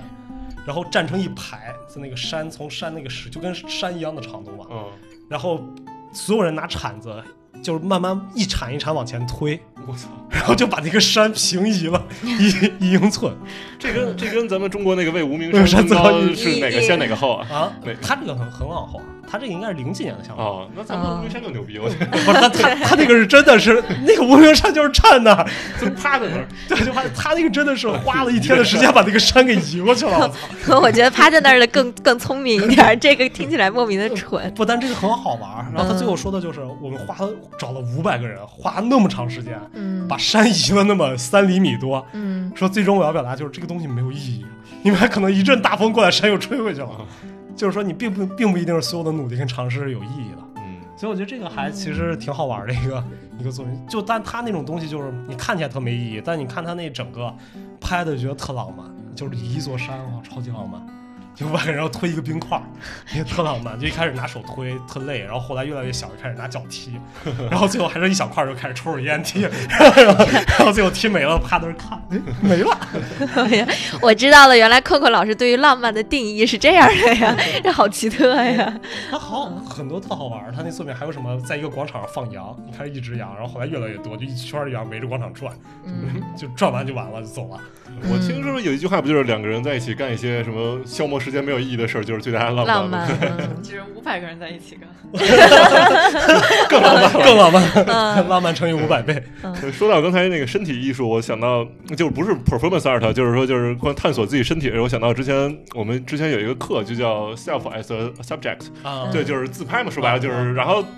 最开始大家这有一个十周的课，最开始大家很拘谨，然后就拍一些什么自己在吃饭喝水什么这种的。到最后 final 的时候，几乎所有人都是拍自己的裸 体，连我都放下了架子，拍了自己的裸 体。嗯你感觉最终走向了，只能走向这儿了。真的是，真的是，所有人，所有人，就是我真的是知道了所有人同学脱光了以后是什么样 的，不管男生女生，这么精彩吗？突然的 Q time，高山读书的时候做过这种事儿吗？就是这是如何是好？ 朋友们可能不知道我为什么突然 Q 高山，因为他像一个小仓鼠一样特别可爱的在啃饼干，然后被我就突像然上课老师点 Q，名一样。抓包了。对，被我突然 Q，我还记得有一个艺术家，我忘了是谁了，就是他，他最早出名那个作品，就是他把自己扒光了，然后把橱窗，把那个时装橱窗那个模特换换成了己。啊自己。 对，在时装在妈对，然后站嗯 就花一周时间，天天各种橱窗站，然后大家也看不出来，就盯着他。我忘了，好像是好像就是马修巴尼早期作品还是谁哦，也特逗，艺 术家。嗯所以我，我对我在纽约学的第一节，也不是第一堂课吧，就是慢慢了解，就是你要做艺术，真的可能需要解放天性这件事。对嗯对，就而且它，因为你去探索身体是一个，尤其是在现在这种我们的语境下去对身体的解放是一个，不是不能说解放，对身体的探索是一个很重要的命题，嗯，对吧？就像我们传统来说，我之前看我理解的可能不是那么好啊，就看福柯那书里面他。说最早里面我们叫做惩戒的一个方方法去规劝人嘛，然后后来变成教育规劝，嗯，然后到现在我们可能会叫生物学规劝，就我们特别怕死，特别怕对生对身体的这种消逝这种东西，所以就是我们这就是为什么现在我们医疗行业为什么那么发达，就因为我们太怕这种肉身的消逝了，嗯，所以我们要不断的去延续这肉身这个东西。啊就很多，包括这个从九十年代开始，很多很多艺术家，大家去探讨问题，都在探讨这个问题，啊不管是国外还是国内的，国内很多艺术家也在做这个。嗯对吧？？陈天卓我们就提到了，嗯就陈天卓做那些东西也是去探索身体、宗教这些东西。对啊，说到这，我又想到，就是回回到刚才我那节课啊，那节课的老师叫 Jane Davis，我不知道你知不知道。我不知道，他是也是耶鲁毕业的，然后他就是他是现在不是那样了，他之前是非常胖，就是 overweight，就是超重，对，不是说胖吧，对，超重， 政治正确，政治正确， 对对对，然后。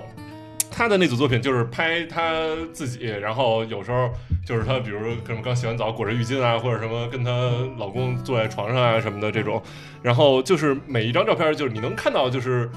非常美，就非常非常美，就是他把这种整个色调啊、环境，他都用大画幅那种拍的，就是像那种欧美那种油画那种感觉，就是特别像那种感觉。然后，但是你又感觉他就是特别忧伤那种气氛在里面，就是对，就是你懂的那种感觉。啊，就就是这种，我们怎么去看待身体问题嘛？对对对吧？就是对他可能在一些在某种语境下，我们第一个听到或者看到一个 overweight 这种感觉，它就是一个肥胖什么。但当对当我们改变语境、置换一个环境的时候，可能我们就会觉得它没有，我们就会就会把这种看看法变得很低。对对对对嗯嗯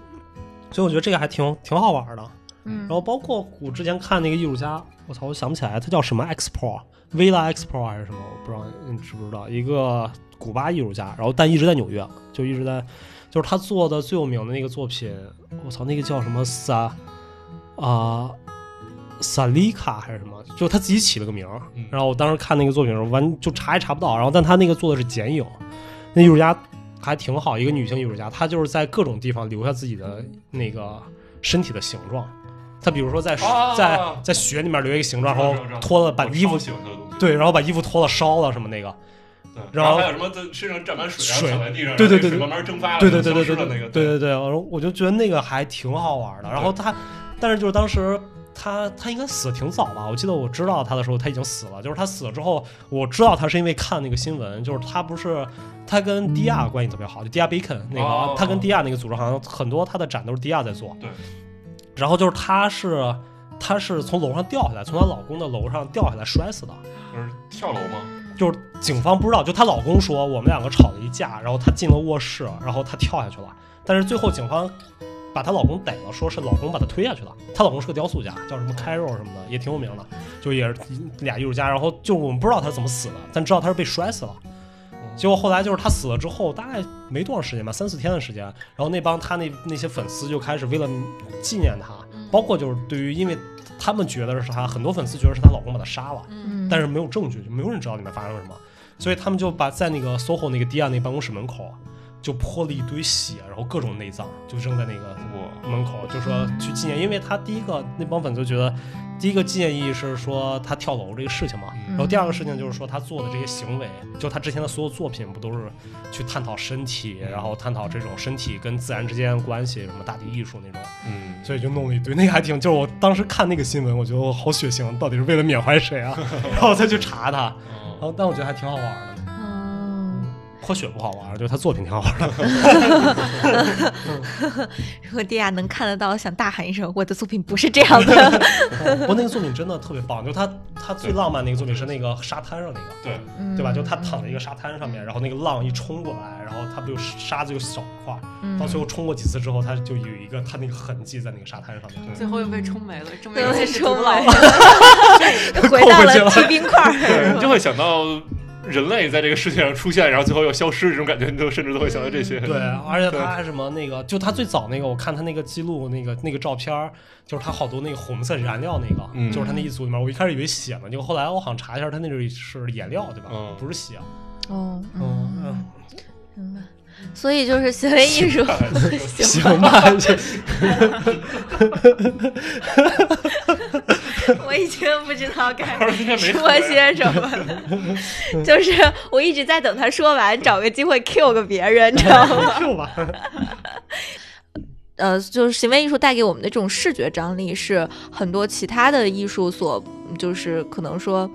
它有独特自己的独到之处吧，对，然后，所以我感觉这个其实跟 performance 就表演，它也有异曲同工之妙，因为我们说很多看现场的表演或者看什么对这些表演，也是在看除了他唱歌表演的东西，也是在看他的肢体表情，就是带给我们的这种视觉感受。嗯，所以高山印象最深刻的你看过的一场表演，或者是你最喜欢的一个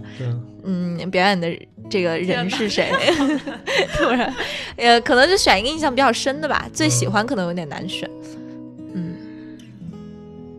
哎，困困，你跟我们去纽约看看过演出吗？没有，我没跟你一块看过。那我们你只我们我们只去 gay bar，我们去过好几次 gay bar，没看过演出。天哪，这个好难，那很多很多表演我都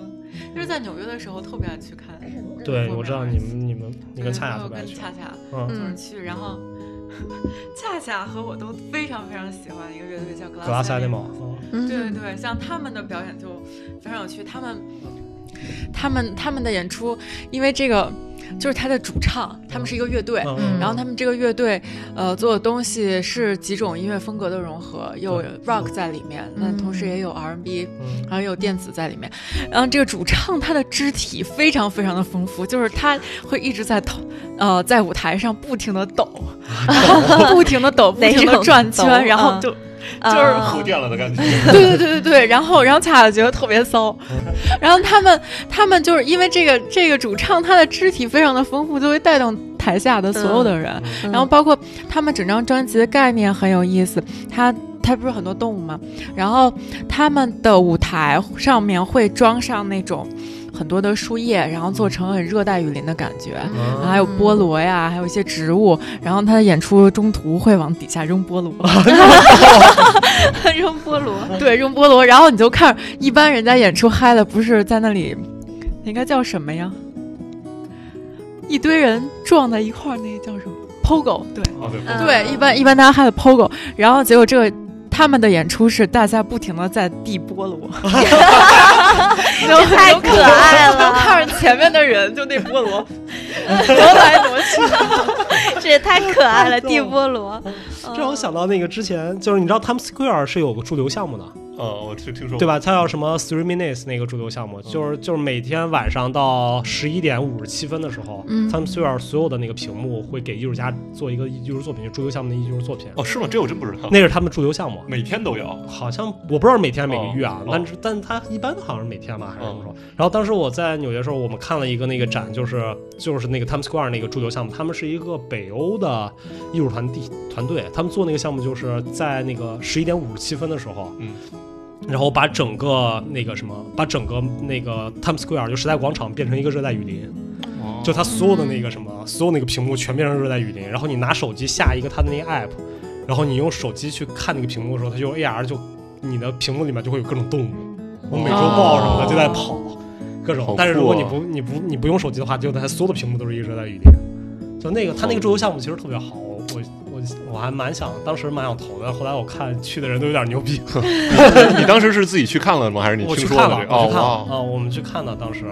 我去过，看过两个，第一个是这个，第二个是一个什么？一个我没太看懂的，反正一个交互，就那个是所有的东西，所有那个屏幕会会展示出当时一个聚焦点下来，然后有一个人还是一个什么东西，就是那那个人的什么类似热成像的东西啊，嗯然后各种热成像在那个那个屏幕上去显示。嗯就是那个大概我那个，因为我没看 statement，我也不太知道什么意思啊。嗯但是另一个那个热带雨林那个我印象太深了，因为那个太简单了。对对对，嗯对吧？就你一看就哇太爽巨爽了。而且很浪漫。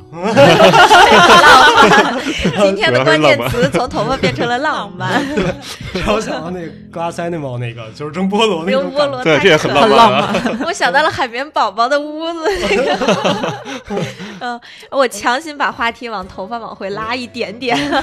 后我我想就有一个特别好玩的一个艺术家，他做了一个项目叫把头塞进去， 就是这个艺术家叫呃泰斯卡布尼亚，呃，就名字有点拗口，就是他把这个 Ted Modern 啊，然后赛呃这个这个呃 Gagosian Gallery 这种四个，他挑了四个美术馆，然后用缩小的那种方法变成了一种微型的装置。然后你要看的话，你就要把头然后塞在那个门口，就这这样侧着看。这时候就是那种长头发的女生，你的头发要就塞进去的话，就会变成整个 gallery 的一个地毯，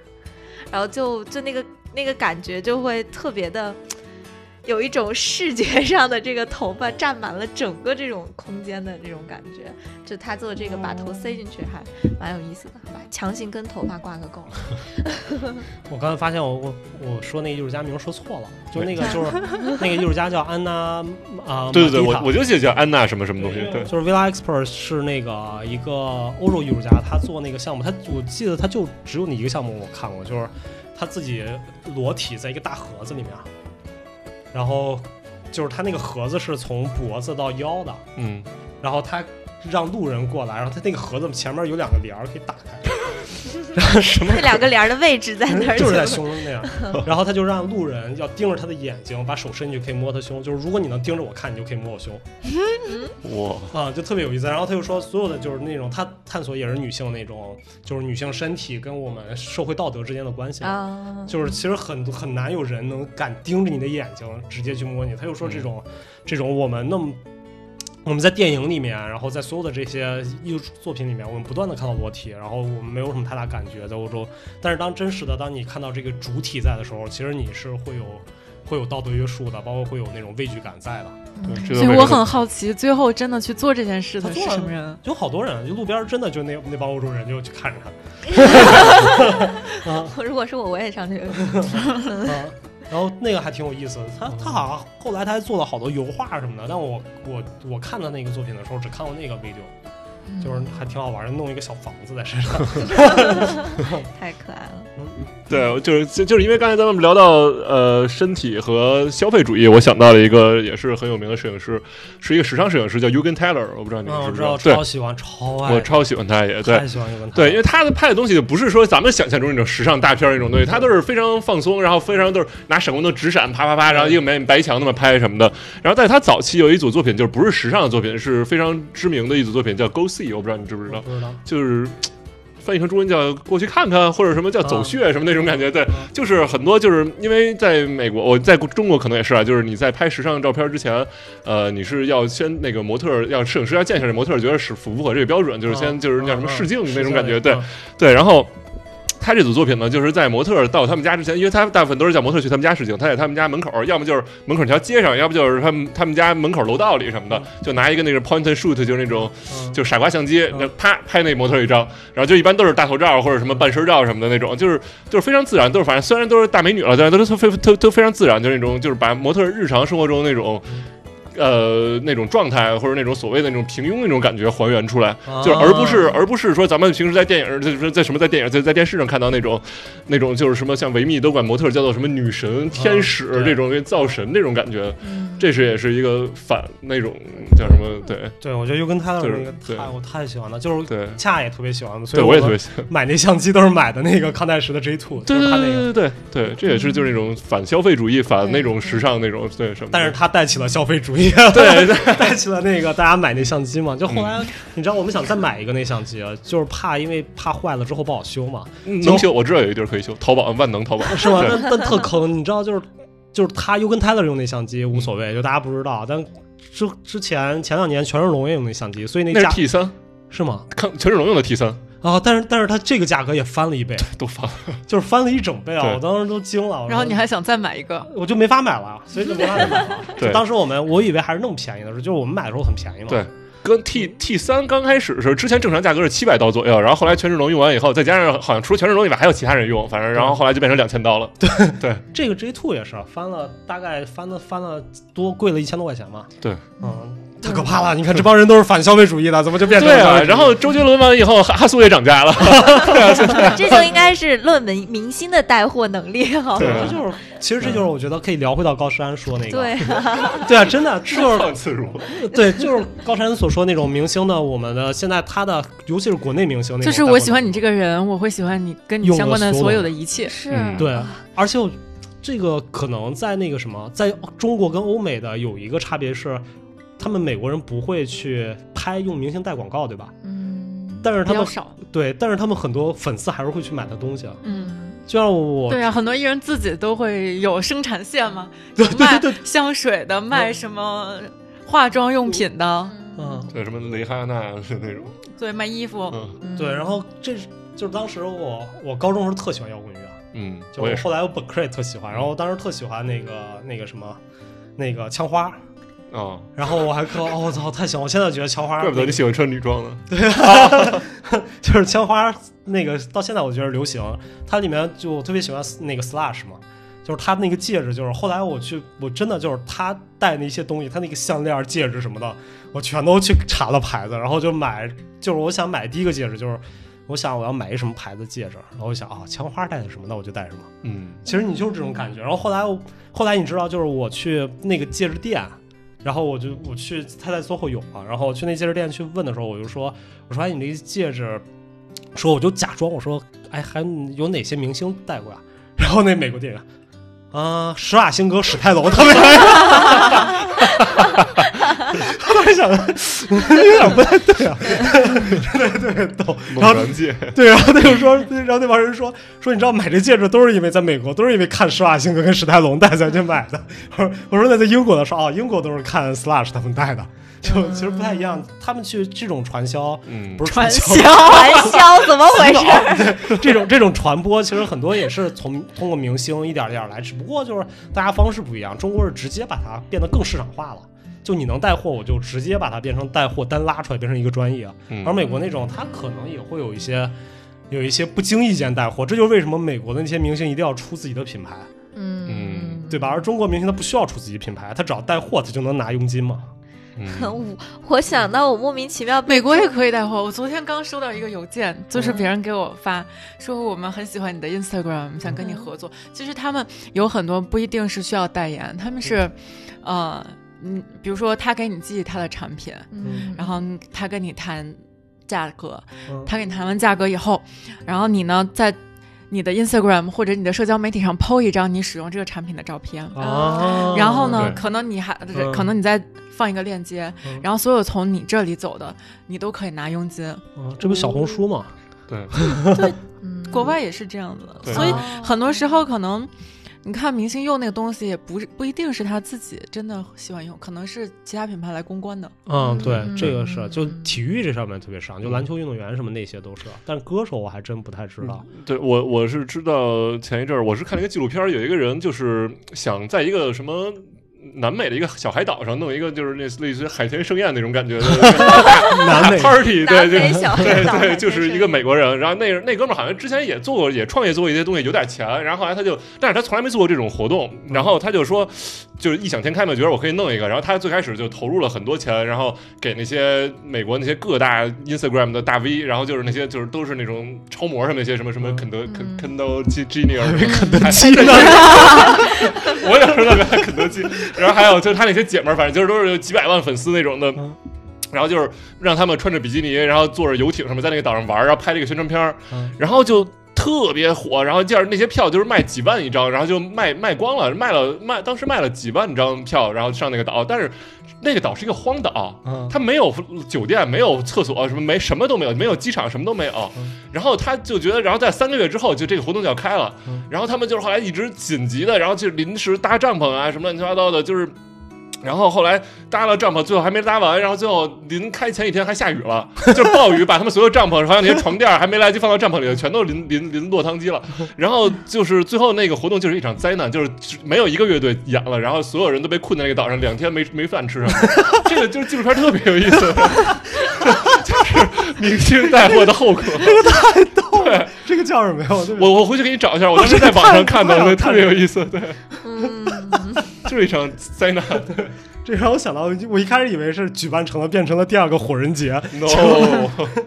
嗯，OK，OK 嗯，我觉得我在美国最就是最后悔的一件事情就是没去火人节，就是嗯我也太挺想后悔去的。了。你但是他能们在那说儿生存下来吗？火人节没问，他们都玩的很嗨的呀，就是全都有，所有东西都有啊，对吧？就没法洗澡，今年说不估定计也没能有洗澡，能洗澡吗？现在火人节道，真能洗啊！他们火人节不是说拿一个每三四天哦三天吧，可以拿一就会所有人脱光了站一还排，有那拿一种个公大 共公共的地方冲。啊对拿 个大管子呜冲一下。你要当年去了火人节，说不定我早就有小侄子了，是吧？不是不是不是不是，跟那没关系啊。就我之前我本把科这边卡特特别好一朋友去过，然后他就说特好玩儿什么的。嗯，然后里面各种换东西啊，他们说就是那种物物交换时代，我们就每天喝。然后我问我后来我那朋友，我本科同学，然后他回来之后，我们问他，我说你去那玩什么了？哎呦，实在记不清了，就是就是每天什么一都醒玩儿我不是一醒就喝多了， 然后喝多了就睡，然后睡醒了再喝，喝多了，然后后来他就睡了那么一周。 妈哎呀！我以前一哥们儿，一个意大利来的，就是他就是纨绔子弟，然后他但是他巨浪那种，然后他就是他就是去火车节，他就是自己花什么一千刀买辆破巨破的二手车，然后包里背了他妈半包避孕套、半包威士忌什么的，然 后就去了，就那种感觉。对， 那个特好玩儿。他们说各种演出，就后来我朋友就说，说我感觉我白去了，说他们晚上他们说不一样的时间会有各种各样的演出什么的，我一个都没看见，就是全在喝酒了，就疯狂在喝酒了。想到我小时候被种草经历跟你们比，实在太健康了，好吗？我小时候特别想要一个张强 MV 里的那个那个 disco 的那个那球灯，是哦你知道吗吧？别问我什么是 disco 那个，啊对闪亮的对灯球儿，对对对哦，张强那个发型也好，我小时候怎么没看过张强的 MV 呢？我也没看过，我是我是这两年看的，我是从新裤子开始知道，对我也是，我也是从新裤子看的。就是你们小时候就进过那种就是 DVD 什么那种厅啊，什么那种、哦那种地方，然我后们太洋气了！你小时候真的比如就以前被带还有什么台球厅放那种什么东西，啊，我我都我是我真的是从去年知道的，嗯对吧？去年然后后来我看了，好像有个推送专门写它什么多火，啊之前上市。嗯对嗯对对对然后对我就看，我说我操，八十年代那发型太酷了，就是这对种。啊，是他那个嗯超酷的，嗯，所以就是你看现在这些，我感觉就是现在，就我看明星的这些发型，就包括头发这个东西，只有两种，一种是哎挺正常，一种是特别极端。就我没我已经很少能找到那种说什么，就是还挺好看的，我们能模仿一下的发型，我感觉特别少了。你觉得呢？你说都不正常是吧？不是他，要不然就是我觉得挺正常的，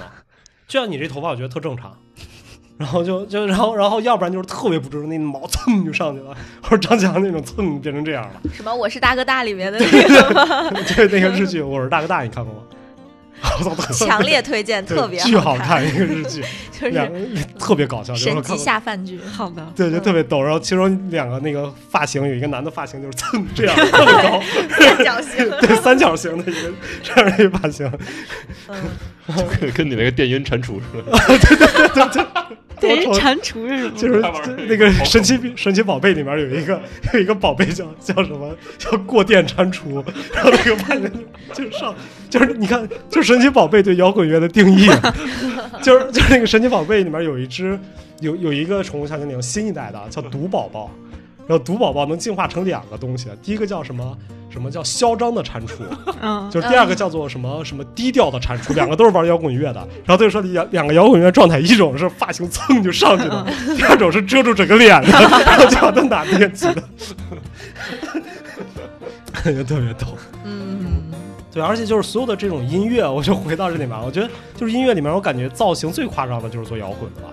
对吧？就是摇滚、金属、死金，什么哥特式，你那哥特金属，不都是那帮人是造型最夸张的吗？我觉得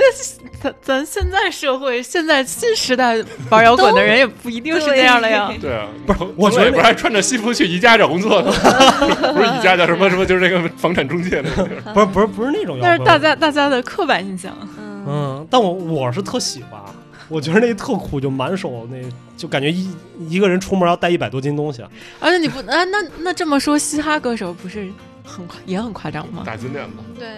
嘻哈不太一样。嘻大哈脏辫子，不是我感觉满，脑袋一个帽子都塞不下。不是我感觉嘻哈歌手那些东西是显得贵，对吧？因为他们是从黑人来的嘛，就是黑人那些嘻哈音乐原来就是我我之前听那些黑人在美国时候听那黑人音乐，我感觉他们讨论的只有几件事儿，就是 rap 里面就是老子有钱了，老子全世界最牛逼，然后老子有女人了，老子有跑车，就没了吧， 就感觉基本老子有 drugs， 对，就基本上就是这些东西。啊所以他们那些那些那些东西，就是就是嗯、我印象就是因为我很少去听嘻哈现场，嗯，但是我们本科的时候，我们本科每年就所有大学本科你，NYU 也有，就是他们会每年请一，就是每年会在你们会租一个体育馆，然后有一次，然后我们本科的时候，你可能没去过， Really？对，然后 Really？我上的是假的 NYU 吗？因为你你我也知道朗朗在我们学校的公园弹钢 琴。啊，不不不是那个，就是他们每年每个美国大学都会有校庆。然后我在读本科的时候，我们有一年请了那个人是唱那个什么那个嘻哈歌手，就演那个《速度与激情》那个，哦，你知道那那个黑人演《速度与激情》，就我他知道那个跟就 Justin 逗 Bieber 逗合逼那个，对对对，他跟扎 Justin Bieber 一起合作，就然后你知道就他就他有多夸张吗？就是他来就是我们那种万人体育场、橄榄球体育场，然后一开始一般每年会请两个两个明星，第一个是热场嘉宾，热场嘉宾那乐队我没听说过，一摇滚乐啊啊啊弄，就那那那那黑人哥们儿迟到了特别长时间。就是你知道，就那个特尴尬，就那个乐队唱完了，没就歌所了有没有歌了，然后这热场回头看还没来，然后那然后我们那个底下就协调，你再来一遍，再来一 遍，然后接着就他们就只能就开始就不知道唱些什么东西，然后过会儿大概晚了一个多小时，然后那大老黑直接把他那个大悍马。然后从体育场外边就那保安不让他进， 开到喊完对，就舞台上直接是吧开到舞台底下，然后从汗马里出来，然后就 然后就一身大金链子，然后腰上别一毛巾，然后别一毛 巾， 就特别酷。然后就当时我们都疯了，啊都在叫。然后然后一开始上去之后，然后我们所有人说，哎，不是他， 司机是吗？然后是他带了一小老弟，然后他老弟就上去，哎哟哟哟，什么 everybody，然后什么，我们的真正的主角要出现了，就那个热场嘉宾还在台上呢，然后我们真 正主角要出现了，然后然后聚光灯咵打那个悍马那个车，然后那个人就那个大老黑就出来了，然后就也是别一毛巾，然后两个人上台，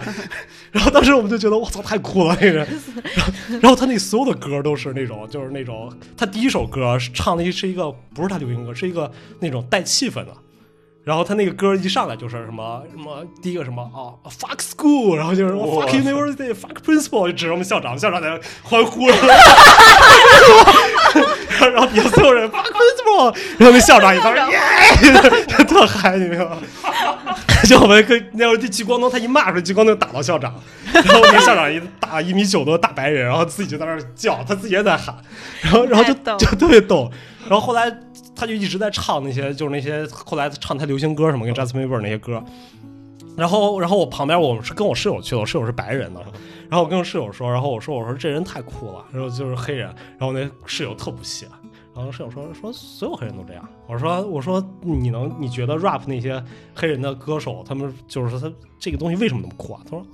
哦，他说，因为他们特别爱戴金的东西，就是他，他说他们身上爱戴两种东西，第一种是金的东西，啊第二种东西是劳动工人爱爱戴的东西，就是 labor 爱戴毛的东西巾，毛 巾，毛对，你会巾，发现他说真的，他说你戴他那个黑人那个帽子，他们也说是 labor 爱戴的。他说他说当你把那个我那个我那个我那个室友是学经济学的。他说：“你当你把最贵的东西跟最便宜的东西拼在一起的时候，那个视觉冲击力是最强的。”他说：“所有东西都是这样。”他说：“你去看，就是你如果说一个特别牛逼的一个悍马，然后配一个特别 low 的一个东西的话，你视觉冲击力特别强。”或者他，然后后来我就跟我室友跟我那个香港室友说：“我说是不是这样？”我香港室友说：“是呀、说你看国内那个什么给给一辆桑塔纳加十六个排气管，你不觉得特牛逼？ 所以就是我觉得黑人 rap 那些带的东西里面，它很多显得是特别贵，你不觉得吗？衬肤色，对，它挺衬肤色，就 就特别 贵。你这让我那想你到一不个，觉得一个东西太多了，我不会觉得贵，我只会觉得他可能是花了五美金嗯，一条链子，他买了一百 条对挂在身对上。对对对对，我我这儿有个例子，就是那个呃，一个我之前特别喜欢一个牌子，日本牌子叫你那个叫叫 Bape，啊啊对那个那个个然后，然后他的主理人叫 Nigo，然后嗯他是特别喜欢黑人文化嘛，然后嗯他的衣服也都特别浮夸什么的，然后衣服上什么镶钻石什么的，这其实不算什么嗯。他最牛逼的是他把他的牙镶满了钻石，嗯，啊啊，对，这对对不是也对是有把钱都装在自己的身上，就或是者很多镶金牙的，嗯，嗯。 ，OK，那对，然后后哎嗯，我我挺好，我挺好奇的啊，我问高人一个事情，就是你觉得，就是我我不知道为什么你为什么没在美国做音乐啊？你觉得他跟就是美国整个做音乐的方式哇跟这国个内问题就深了。这个就要探讨到美国的音乐文化和中国音乐文化的区别上面。其实它也涉及到了中美，就是欧洲，呸，什么欧洲？欧美的文化和中国文化，比如说中国的音乐传统都是旋律导向的， 嗯然后大家喜欢听的是旋，就是大家最先记住的不是节奏，因为音乐其实有两个要素嘛，一个是旋律，一个是节奏。分不清，就是你们一想到一个歌，肯定是想到它的旋律，对不对？嗯，就是这个，比如说一首歌的副歌特别洗脑，然后嗯你一下会唱，你就记住了。捞出来大米啊，对呀、对呀、嗯就是因为它的旋律非常的洗脑，这是中国的文化旋律，然后大部分都是慢歌，嗯然后我们很注重歌词， 嗯有很多歌，它之所以广为广为传唱，是因为它歌词写的非常好，嗯然后写到你心里去，让你能产生共鸣。但其实，比如像美国的音乐，包括你现在去看排行榜上，可能非常多的歌都是 hip hop，嗯然后是 urban 音乐，他们更看重的是节奏，嗯就是就是这首歌的 groove。就像像中国这种很慢的抒情歌曲，基本上不会出现在 Billboard 排行榜上，嗯，因为它不符合美国人的听觉习惯。嗯，对，是是是为了是节奏强好蹦是吧？我觉得是跟舞蹈文，就是我舞蹈文化是有关的。嗯，对，他们是喜欢有律动的东西，嗯，然后包括他们的，嗯比如说欧美的歌曲，他们是以基本上很多现代歌都是四个小节，一个循环，就是四个和声，然后就一直循环，一直循环，一直循环。它的句子也是一句话，可能循环循环，然后再变一句话。但中国都是长线条的，然后可能合成非常复杂，所以其实就是两边的偏好是不一样的。那我作为一个土生土长的中国人，嗯我很喜欢欧美音乐，但是你让我真的一直，因为你在那里，你肯定要做那里喜欢的东西嘛。嗯你让我一直做那样的东西，我觉得那不是我自己。嗯嗯嗯，那现在不是大，我感觉现在大学是不是也偏欧美？不是吴亦凡那些歌不都是对因请为欧美的歌手？因为就是一直以来，就是说嗯有一个说法说，呃，日韩学欧美，港台学日韩，嗯大陆学港台。嗯对，然后呢，这个东西在，呃，然后可能大概比如说每每个地域差个十年吧，嗯然后这个东西在这个媒体发达了以后，可能进速进度快了一些，就现在大陆追上来了，所以它会不断的被欧美最最现在最流行的东西所影响。嗯 就是为什么这几年中国的 urban、中国的嘻哈这些，然后包括电子啊嗯市场慢慢兴起，就就是受欧美文化影响。但如果你去看，比如说排行榜上面的主流歌曲，或者播放量最高的歌曲，或者你去大街小巷听那些放的最多的歌曲，还是非常传统的 C pop。嗯不，是那大碗宽面应该很流行 啊。你不要这么针对吴亦不凡。是不是，我觉得我觉得那个挺好，他那个因为那个不就是欧美团队做的嘛，而且我觉得它流行度也很高，而且我们也能接受。啊你不觉得它的旋律还是很中国的旋律？就你把啊那个，我我分不出来，因为你我把如果把那个歌的歌词换成英文，嗯，它就会不就一样就其实跟你听的，我觉得跟你听的呃欧美的歌还是会有区别。嗯 他中间还专门有一段是中国风呢，是啊，但我但他那个制作团队应该是美国团队的吧？应该是我没太研究。啊，我因为我印象中他好像他大量制作团队都是美国团队嘛去做的，所以那就说明其实就是欧美的团队可以去做中国这些东西了，不能啊也做不了，很难很难，啊因为大家、大家写歌编曲的思路都不太一样。嗯有很多时候可能，呃，我比如说我合作过的呃外外国的朋友，就是他们的技术非常的好，嗯但是呢，你真的让他做一首中国歌，因为这个事情我尝试过，就是你会发现他理解不了这个东西的情感。嗯嗯而他编就是就是你听起来 OK，这个声音好像蛮好的，但是跟这首歌搭在一起就不太对。嗯然后他的编曲思路可能都还是一个一个循环的那个思路在配器。嗯，然后今天就非常非常的感谢呃高山跟我们一起来聊音乐，然后聊染发， 然后聊艺术。 嗯，对感对谢大家让我知道了很多行为艺 术、设计艺术。对，感谢对，文涛也是也算是又给我们打开了一个专业新的的大门，真的就是每不，次这门儿是开了，但你死活进不去。你别我说我开门儿会 我会慢慢进去的。OK，行，那我们这期就录到这里，然后感谢大家，感谢大家收听，下一期我们不见不散。拜拜拜拜言葉にできず凍えたままで人前では優しく生きていたしわ寄せでこんな風に雑に雨の夜に君を抱きしめてた